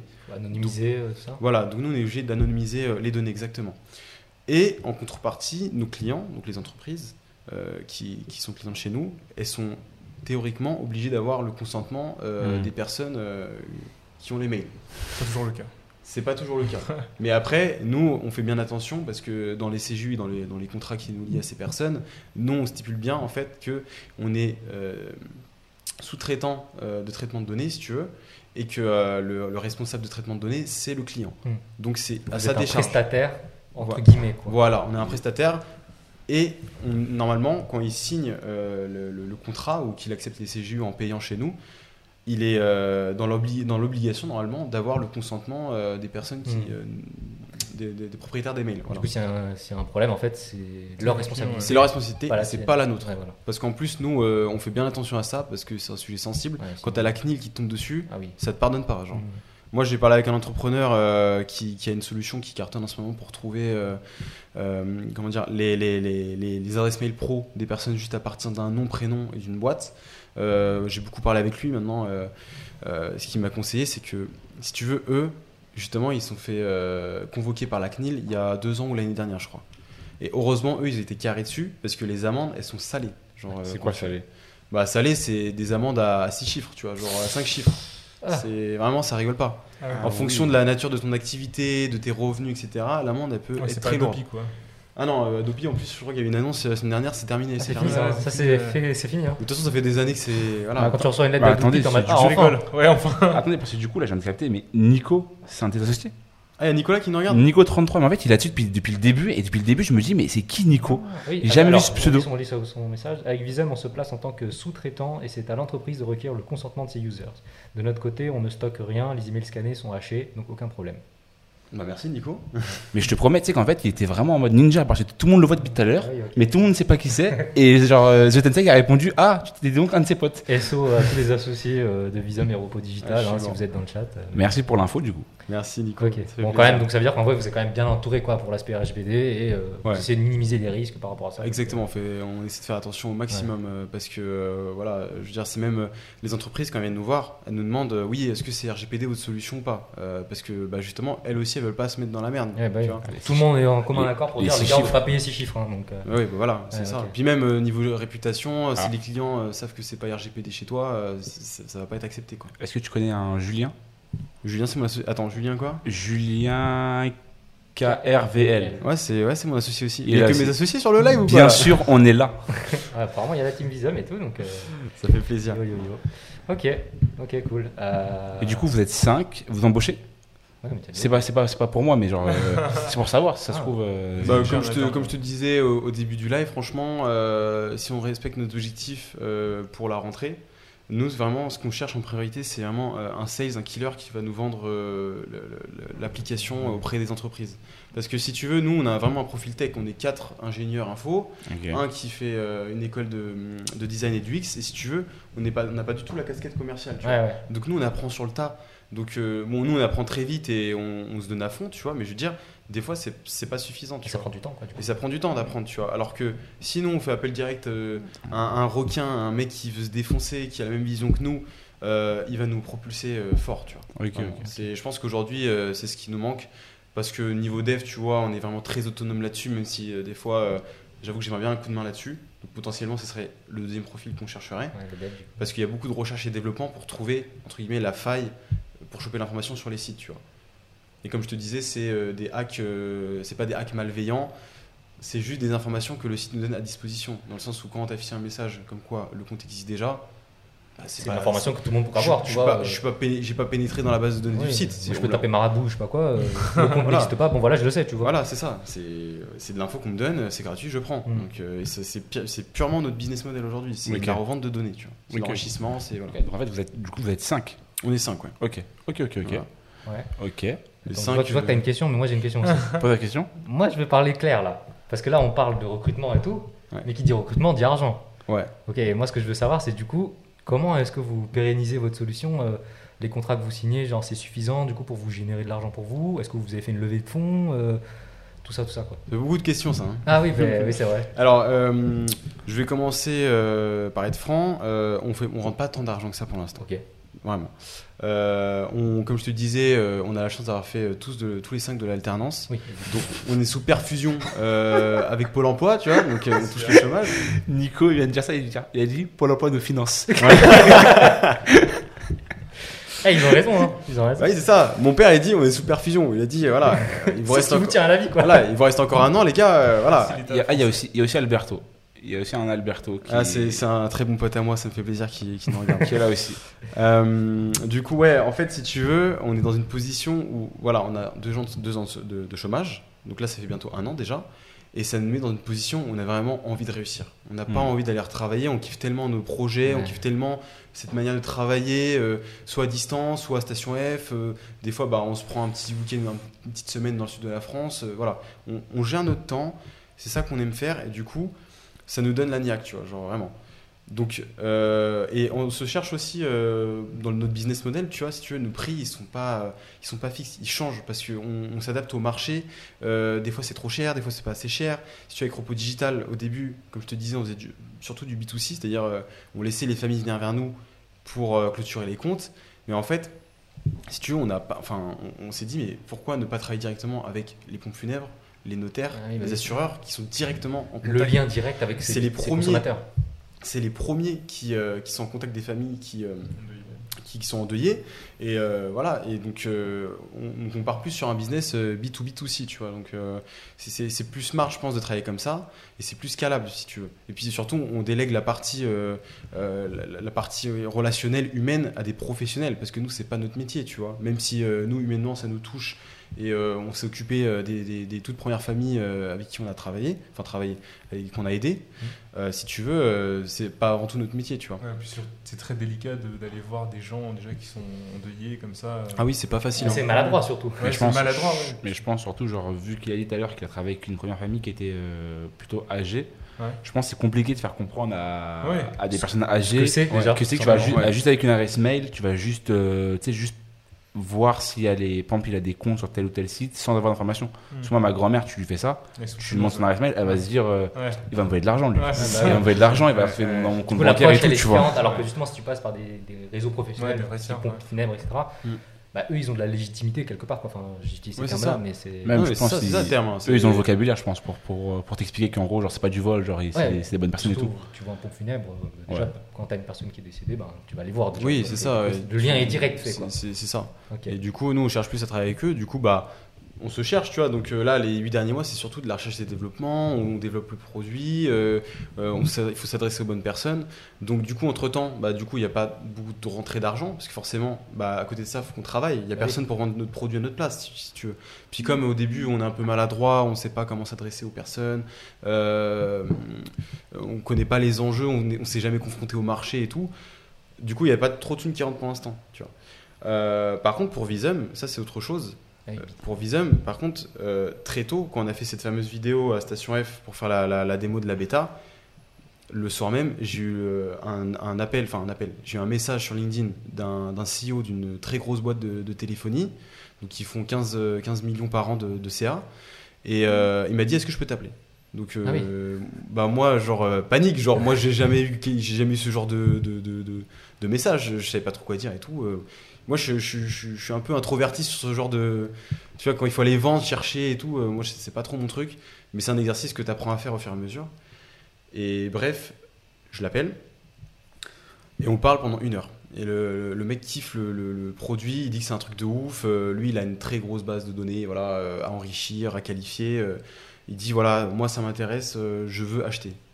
Voilà c'est il parle pas chinois c'est Ouais. je veux acheter et donc à partir de là c'est parti en négociation une première négociation. Ah Donc ouais. nous, euh, C'était comment alors? Bah c'était pas facile hein. Ah ouais? Ah, c'était pas facile parce que bah nous euh, on poste une vidéo le soir même on a un client. Euh, c'est un, c'est- c'est- c'est- enfin, Un gros client. c'est un gros client. faut... nous euh, on se dit c'est bon euh, l'année prochaine on est millionnaire on, a pris, on a pris la confiance tu vois. Et euh, donc euh, ils voulaient une quantité astronomique de crédit. Donc nous en fait on fonctionne par crédit si tu veux. Notre plateforme tu vas consommer un crédit pour analyser un mail et ils voulaient une quantité astronomique de crédit donc nous euh, dans notre tête on calcule et tout euh, on fait même pas de, de prix dégressif on Crédit, pardon, voilà, on fait, on fait multiplication. Oh, c'est bon, on est riche, tu vois. On, est pas- on était parti sur euh, un montant à 5 chiffres, tu vois. Donc moi, euh, tout content, enfin tout content, non, en fait, j'étais comme ça. hein. Ouais, tu devais quand même avoir peur. Ouais. Donc il me dit bon alors, t'as réfléchi, tu, tu, tu me proposerais combien pour voilà. Moi je suis en mode oui, euh, 70 000. il me dit quoi? 70 000 Du coup bah clairement c'est pas passé. Ouais, ouais. Il faut avoir la voix franche quand on dit ça. voilà, voilà, même, donc, je, pense, faut- je pense que lui s'attendait à genre un, En gros, il a juste fait truc fois truc. Genre, en gros, genre, tu sais, habituellement, genre, plus tu prends et genre, peut-être moins tu payes. Pas, genre, tu passes pas de 70 Ouais, 000 c'est à, à 100 euros. Mais tu passes 70 000 peut-être à 60 000, 55 000, tu vois. Et c'est ça un, Un peu comme l'art ça, de la vois. négociation. C'est tu, ça. tu, tu vas dire un chiffre. euh, après moi c'était pas vraiment fait exprès, tu vois. Moi c'était Mhm. vraiment euh, ce que Ouais. je voulais euh, de, de base. Je savais que ça allait jamais être ça, mais je voulais que ça se rapproche de cet ordre de grandeur. Est-ce qu'il aurait pu acheter plus, plus cher? De quoi? Est-ce qu'il aurait pu acheter, enfin, Acheter et- plus cher? Ouais, c'est ça. Euh, Je pense qu'il a les moyens, mais Ouais, je pense que pas- en fait il va jamais mettre autant d'argent sur un outil qui sort de nulle part et qu'il Ouais, connaît ouais, pas, même si la promesse elle est, elle est, elle est, elle est balèze, tu vois. Regarde, faut que tu regardes Pawn Star. Les, les, les, Alors, les- les- les- Américains, là, tu vois, les ouais. Américains là qui, qui ont, des, qui ont une boutique de hum, achat-revente là, d'occasion. Ouais. Et alors, c'est trois, Ah, trois oui. vieux. Oui. Pawn Star, et genre, le mec si, il je vient et il dit Ouais, t'en veux combien? T'en veux 1000 Je t'en prends 800 Je euros. prends 500 balles. Je prends 800 euros. Euh, Best I can do. C'est ça, genre, il dit eh, je peux que, eh, que ça. Ouais. Et que il douille des gens. Ouais, ouais, non, mais vraiment, je pense que. En vrai, il faudrait que je me, je, me- je me nourrisse de, de, de reportages, de vidéos comme ça pour m'inspirer, même lire des livres, tu vois, parce que ça s'apprend, tu vois. Genre, Ouais, ça- bah ça je pense que c'est vraiment. euh, L'expérience. Non, mais ils ont vraiment besoin d'un, comme tu dis, d'un killer, quoi, d'un mec qui Ouais. sait Qui négocier. soit, ouais, c'est Ouais, ça, Il y a ça- des gens qui sont Ah, ça. formés pour Ouais, faire ça, c'est tu vois. clairement. Ils ont- et qui sont confrontés, qui ont fait ça depuis 5 ans, tu Exactement. vois, qui savent comment parler. Euh, nous, au début, quand on a commencé, du coup, on n'avait aucune légitimité, personne ne connaissait, du coup, on n'était pas du tout en position de force. Tu Ouais. vois C'est sûr. Maintenant, la tendance commence à changer. C'est maintenant les gens qui viennent Ça vers nous. un peu, Ça s'équilibre beaucoup plus parce qu'avant, on ne prenait pas trop au sérieux. Enfin, tu vois, même si la promesse était belle, euh, voilà, euh, c'est des petits jeunes, euh, ils ont un truc sympa, mais voilà. Bon, c'est cool, quoi. Les Voilà. petits ados qui Ouais, fête. tu fais le mois à 200 balles, tu vois. genre, Ouais. Du coup, bah, on, on a négocié, on est parti sur un montant à, à 4 chiffres, tu vois. Donc, on était quand même très contents parce qu'au au final, on a négocié un, un- un deal, mais sur une échéance de 3 mois, tu vois. Hmm. Plutôt que direct un gros montant à payer d'un coup, tu vois, ça rassure pas trop le client. On est parti sur un truc plus petit, échéancé, tu vois, à 4 chiffres. Euh, C'était de l'ordre de 3000 euros, voilà, pour Ok. te donner une idée. Donc, euh, bah, nous, on se dit, bah, trop bien, genre, la solution est scalable.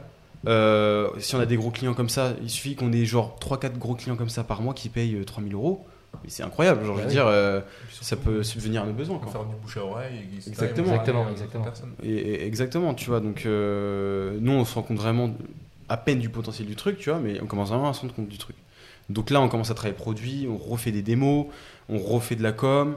euh, D'autres personnes sont intéressées, s'inscrivent. Et nous, ce qu'on fait, c'est qu'on donne des crédits, euh, un petit peu de crédit pour qu'ils testent, qu'ils fassent leur avis, qu'ils qu'ils testent, euh, qu'ils se fassent un avis, tu vois. Genre, euh, ils kiffent tous, tu vois. Ils kiffent tous. Mais après, la problématique qu'on a rencontrée, c'est euh, voilà, des très grosses boîtes, des très grosses startups qui, là récemment, euh, euh, je sais pas si j'ai le droit de dire le nom, mais bon, là, récemment, vous faites vos recherches, la dernière licorne française qui a levé, je crois, 120 millions de dollars. Ok, je vois de quoi tu parles. Euh, eux, il y a au moins euh, 10 sales qui utilisent nos tools depuis Ouais. 3 mois gratuitement et qui ne payent pas, Ouais. tu vois. Et il y en a plein des boîtes comme ça qui utilisent nos tools depuis des mois et qui ne payent toujours pas. Qui en Pour- profitent. euh. Mais c'est pas qu'ils en profitent, enfin si, bien sûr que si, C'est ils en profitent. Mais en fait, c'est en mode, euh, à partir du moment où tu commences à toucher des grosses boîtes et tout, le temps que ça remonte un peu, euh, que ça touche un décisionnaire, bah genre la situation elle est bloquée, tu vois. Ouais, Les sales, ils sont à leur niveau, ils kiffent le tools, ils ont euh, leur crédit, tu vois, ils sont contents. À leur échelle, c'est cool, tu vois. mais ça reste là quoi. Mais ça reste là. Et c'est- ça reste bloqué. Et donc, du coup, nous, on a commencé à dû trouver des solutions pour que ça se débloque. vois. passe. Voilà, tu vois. Donc, euh, Un, nombre d'usages limité De quoi? Un nombre d'usages limité Déjà, un nombre d'usages limité pour euh, générer une sorte de frustration, tu vois, pour Ouais. justement faire ouais. monter plus vite l'info pour débloquer la situation. Contacter directement les décisionnaires, euh, les CTO aussi, les, les CTO, donc ceux qui, qui connaissent très bien la tech, euh, qui ont des bases de données, Mhm. de, de plein de mails à enrichir, qui, qui demandent que, que, que à être qualifiés, tu vois, comme ce qu'a fait notre premier client, tu vois. Il avait une grosse base de données qu'il avait cumulée depuis des années. Bah nous, tu vois, en, en une semaine, il a réussi à tout, tout qualifier et du coup, ça fait gagner un temps monstrueux aux sales. Ça écarte direct les mauvaises personnes qui sont pas qualifiées et tu te concentres sur les bonnes personnes. C'est ça en fait euh, l'avantage d'utiliser euh, le tool. Ah ouais, Voilà. trop bien. Mais voilà, pour répondre à la question de l'argent, euh, il y a des hauts et des bas. Tu vois, il y a des périodes creuses où genre on va rien toucher. Et hier, tu vois, j'ai réussi à closer pour 800 balles. Tu vois.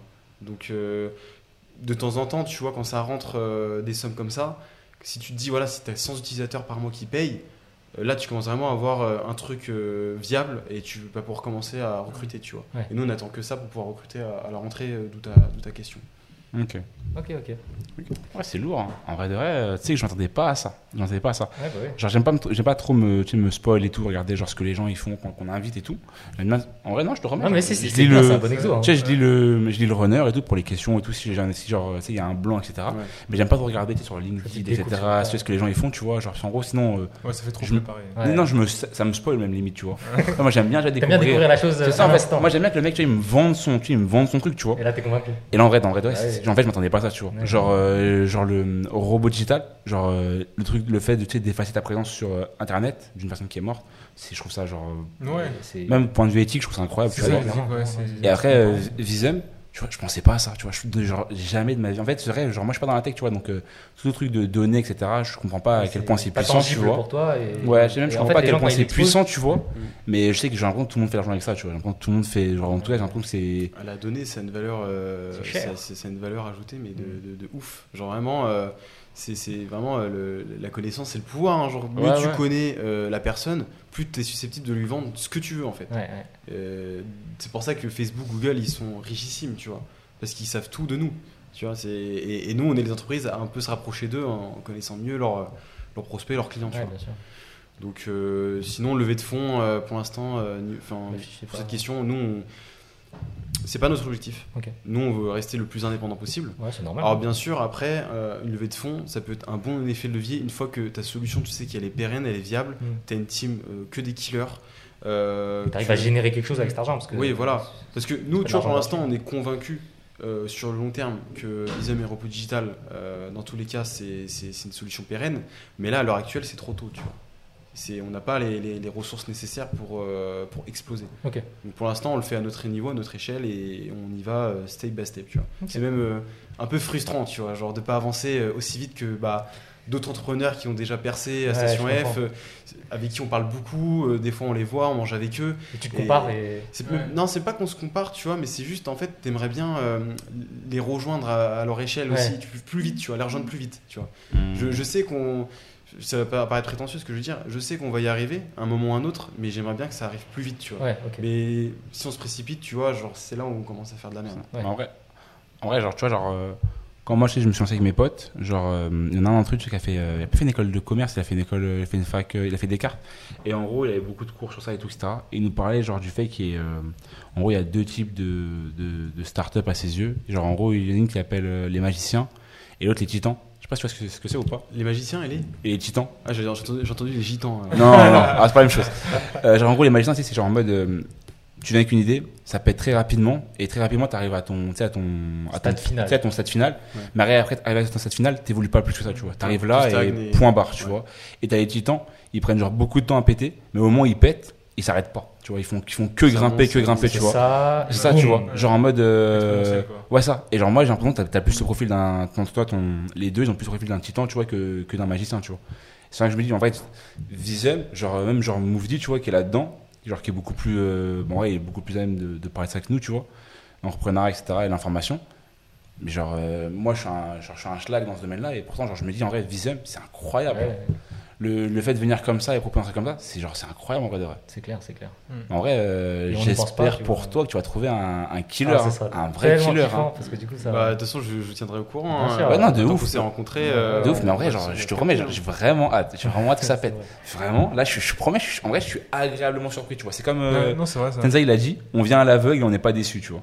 En vrai, c'est en vrai, c'est vraiment là Ouais, pour le coup, euh, pour le coup, ouais. Mm, Genre, Non, en plus, vous avez deux activités, un- pas complémentaires, mais genre vous avez une activité di- Conséquentiel. euh, éthique Mm. qui est du bon côté et une autre qui est un peu dire du côté gris, quoi. Ouais, c'est ça. Et du c'est- coup, en fait, c'est- c'est c'est le bon, euh, ouais, c'est un peu le yin et le yang, tu C'est vois. ça, genre, exactement. C'est pour ça que je me qualifiais de grey hat euh, au début, tu vois, parce que bah, ce que je fais, euh, tu vois, c'est un peu, bah, si tu franchis la ligne, c'est, c'est, je dis pas que c'est illégal, tu vois, mais euh, ça peut ne pas être éthique, tu vois. Je vois, je vois. C'est pour ça qu'on accorde toute une importance à la RGPD et respecter euh, toutes les règles pour pas qu'on ait de problème et, et voilà.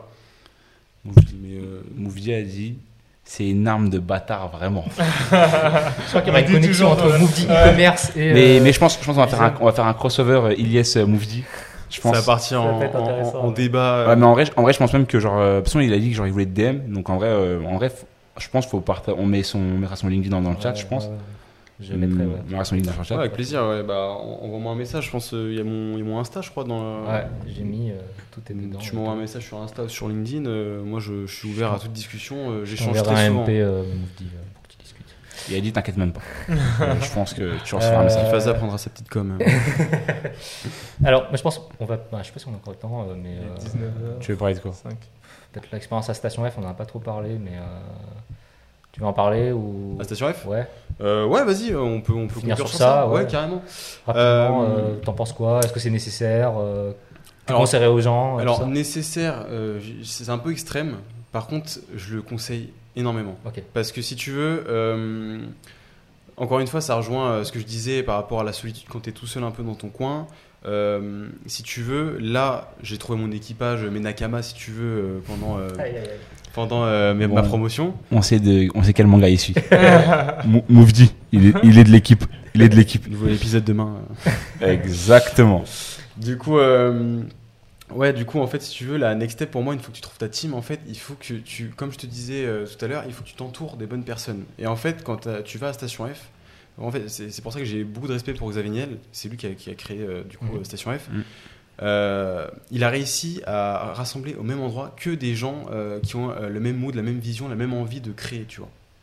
Donc, quand tu es entouré que de personnes comme ça, bah, genre, tu prends un café, tu vas parler avec quelqu'un, ah, tu fais ça, oh, toi, toi aussi, tu fais ça, c'est cool et tout. Bah, si tu veux, je connais un tel, il peut être intéressé par ta solution. Mm. C'est ultra important le réseau. Mhm. Vraiment, c'est ce qui nous a euh, boosté, propulsé euh, là où on est aujourd'hui. Euh, on n'est pas des mastodontes, on n'est personne hein, pour l'instant, tu vois. Mais je veux dire, à notre échelle, je trouve que vraiment, ça nous a boosté de ouf. Euh, on connaissait personne, on faisait notre truc dans notre coin. Dès qu'on arrive à Station F, bah forcément, les gens qui ont de l'expérience et qui s'y connaissent un peu dans le domaine où on est, ils vont dire attention les gars, euh, je vous déconseille de faire ça parce que là c'est argumenté, tu vois. C'est pas euh, bah pff, fais pas ça parce que ça existe déjà ou parce que Mm. c'est vraiment ouais. construit, tu vois. Et surtout, il y a des personnes à succès euh, qui sont accessibles, tout le monde est sympa là-bas.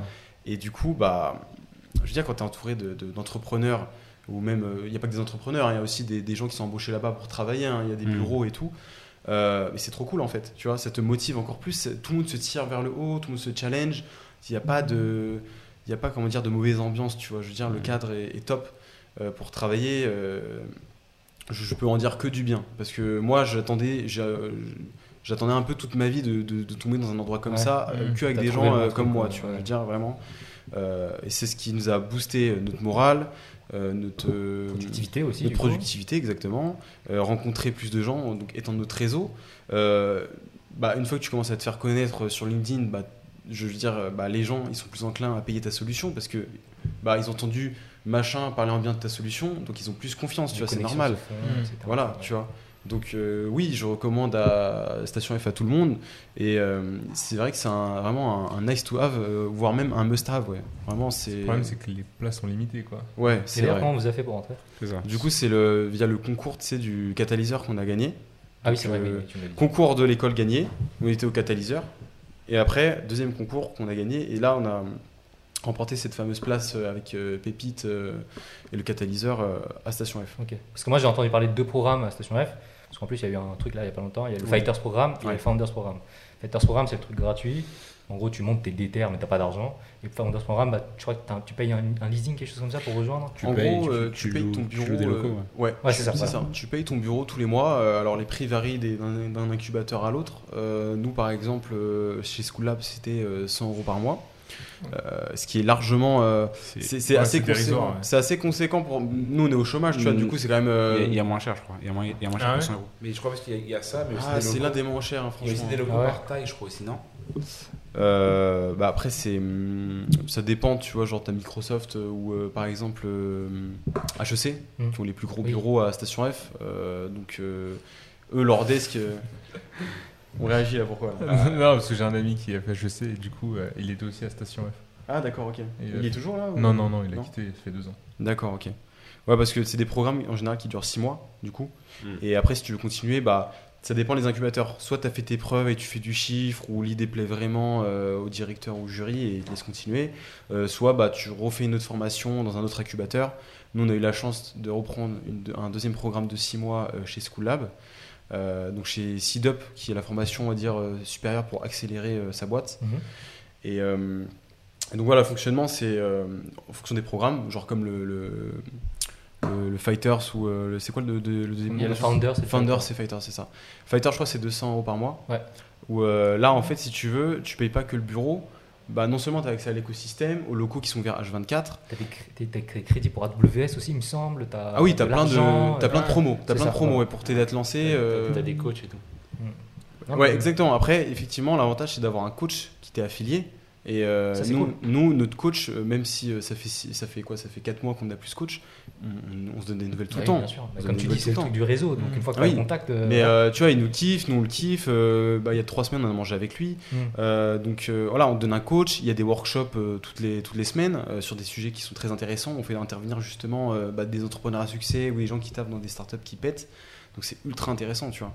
Et puis, tu bah, c'est en fait, c'est comme si tu allais à l'école, parce que c'est une promotion. Hein. ouais, bah C'est comme si tu allais à l'école, mais c'est que des, entre- des entrepreneurs, tu vois. Ouais. Hmm. Donc c'est c'est trop cool. T'as la même ambiance de l'école, mais du coup, vous Mais êtes tous là solidaires c'est entre vous. voilà. pour, euh, pour Et, tout le monde C'est construit euh, un projet, euh, un projet de vie euh, avec lequel il espère pouvoir vivre, tu vois. C'est ça. Donc euh, c'est stylé. Du coup, est-ce que euh, Station F, ils ont des retombées après Par exemple, si une startup pète ou quoi que ce soit? Non, rien?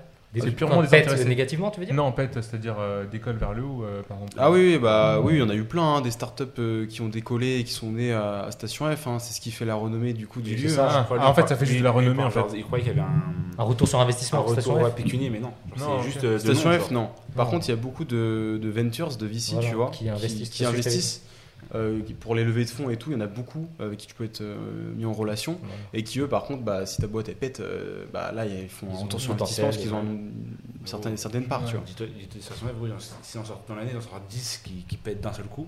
Les 10, tu vois, écrit, ils sortent de Station F. C'est incroyable. Genre juste le nom, en fait. C'est juste le nom qui fait Ouais. Le nom aussi, ça fait rayonner, parce que j'imagine si tu fais venir des clients, C'est tu te fais venir à Station F, en mode Ah, Station F, bah vas-y, je vais venir. euh, Ah oui, vois. euh, carrément. Ça, Oui, ça joue, non? ça, ça, ça joue énormément. Ouais, bah j'imagine. Euh, moi, je j'hésite pas à mettre Station F dans la bio Sur LinkedIn. LinkedIn, euh, En réunion, on me demande vous êtes basé où? Je dis Station, Station F. F. Et puis en plus, c'est trop marrant parce que genre quand je dis ça aux clients, je dis ah bon? Ah bah nous aussi, on se fait un café demain. Tu vois, genre, c'est- Bah, la félicita. c'est trop On est bien. au tu vois. deuxième étage, vous êtes au Ouais. premier Là, j'y vais tout à l'heure. hein, la Ah ouais? Felicita. Bah oui, oui, j'y Ah vais. bah oui, ok. Ok. Donc, si vous voulez venir. hein. Non, mais c'est cool, super. Non, franchement, super cool. hein. Franchement, comme on l'a dit, on a appris Si, beaucoup. si- si vous voulez venir à Station F euh, avec plaisir, on vous fait des invites. Euh, Il y a une zone share où on peut inviter euh, n'importe qui. Et Il y a la zone crate, c'est là où il y a tous les incubateurs, euh, des GAFAM, etc. Où là, par contre, euh, les invitations sont un peu plus limitées, mais on peut quand même euh, le faire, tu vois. Et si vous voulez tourner des vidéos ou même faire un live là-bas, on peut s'arranger avec peut le staff. et vais- on va voilà. discuter. On a déjà fait des interviews là-bas, et c'est stylé. Ok. Ah, il y a. il y a. Non, mais t'inquiète, tout est prévu. Euh, dans le plan. Ah, c'est pas du vent, hein, ça, je suis sérieux, Ouais, hein, je suis- vraiment. je suis- on, va, on va discuter, on va discuter. Enfin, non mais top. du coup c'était très cool, merci à toi. Euh, on a juste le dernier truc, après on te lâche, c'est le mot de la fin Ah. euh, de l'invité. Ouais. C'est Oula, oula, j'étais pas prêt. Ah, mais c'est- c'est super simple, tu vas voir. C'est le conseil qu'on demande. Ouais, ouais. Euh, quel est le meilleur conseil que tu puisses donner aux gens qui nous regardent, euh, qui hésitent à se lancer, qui veulent Ouais. se lancer, qui Ouais, veulent commencer quelque chose? Pour toi, c'est quoi le meilleur conseil?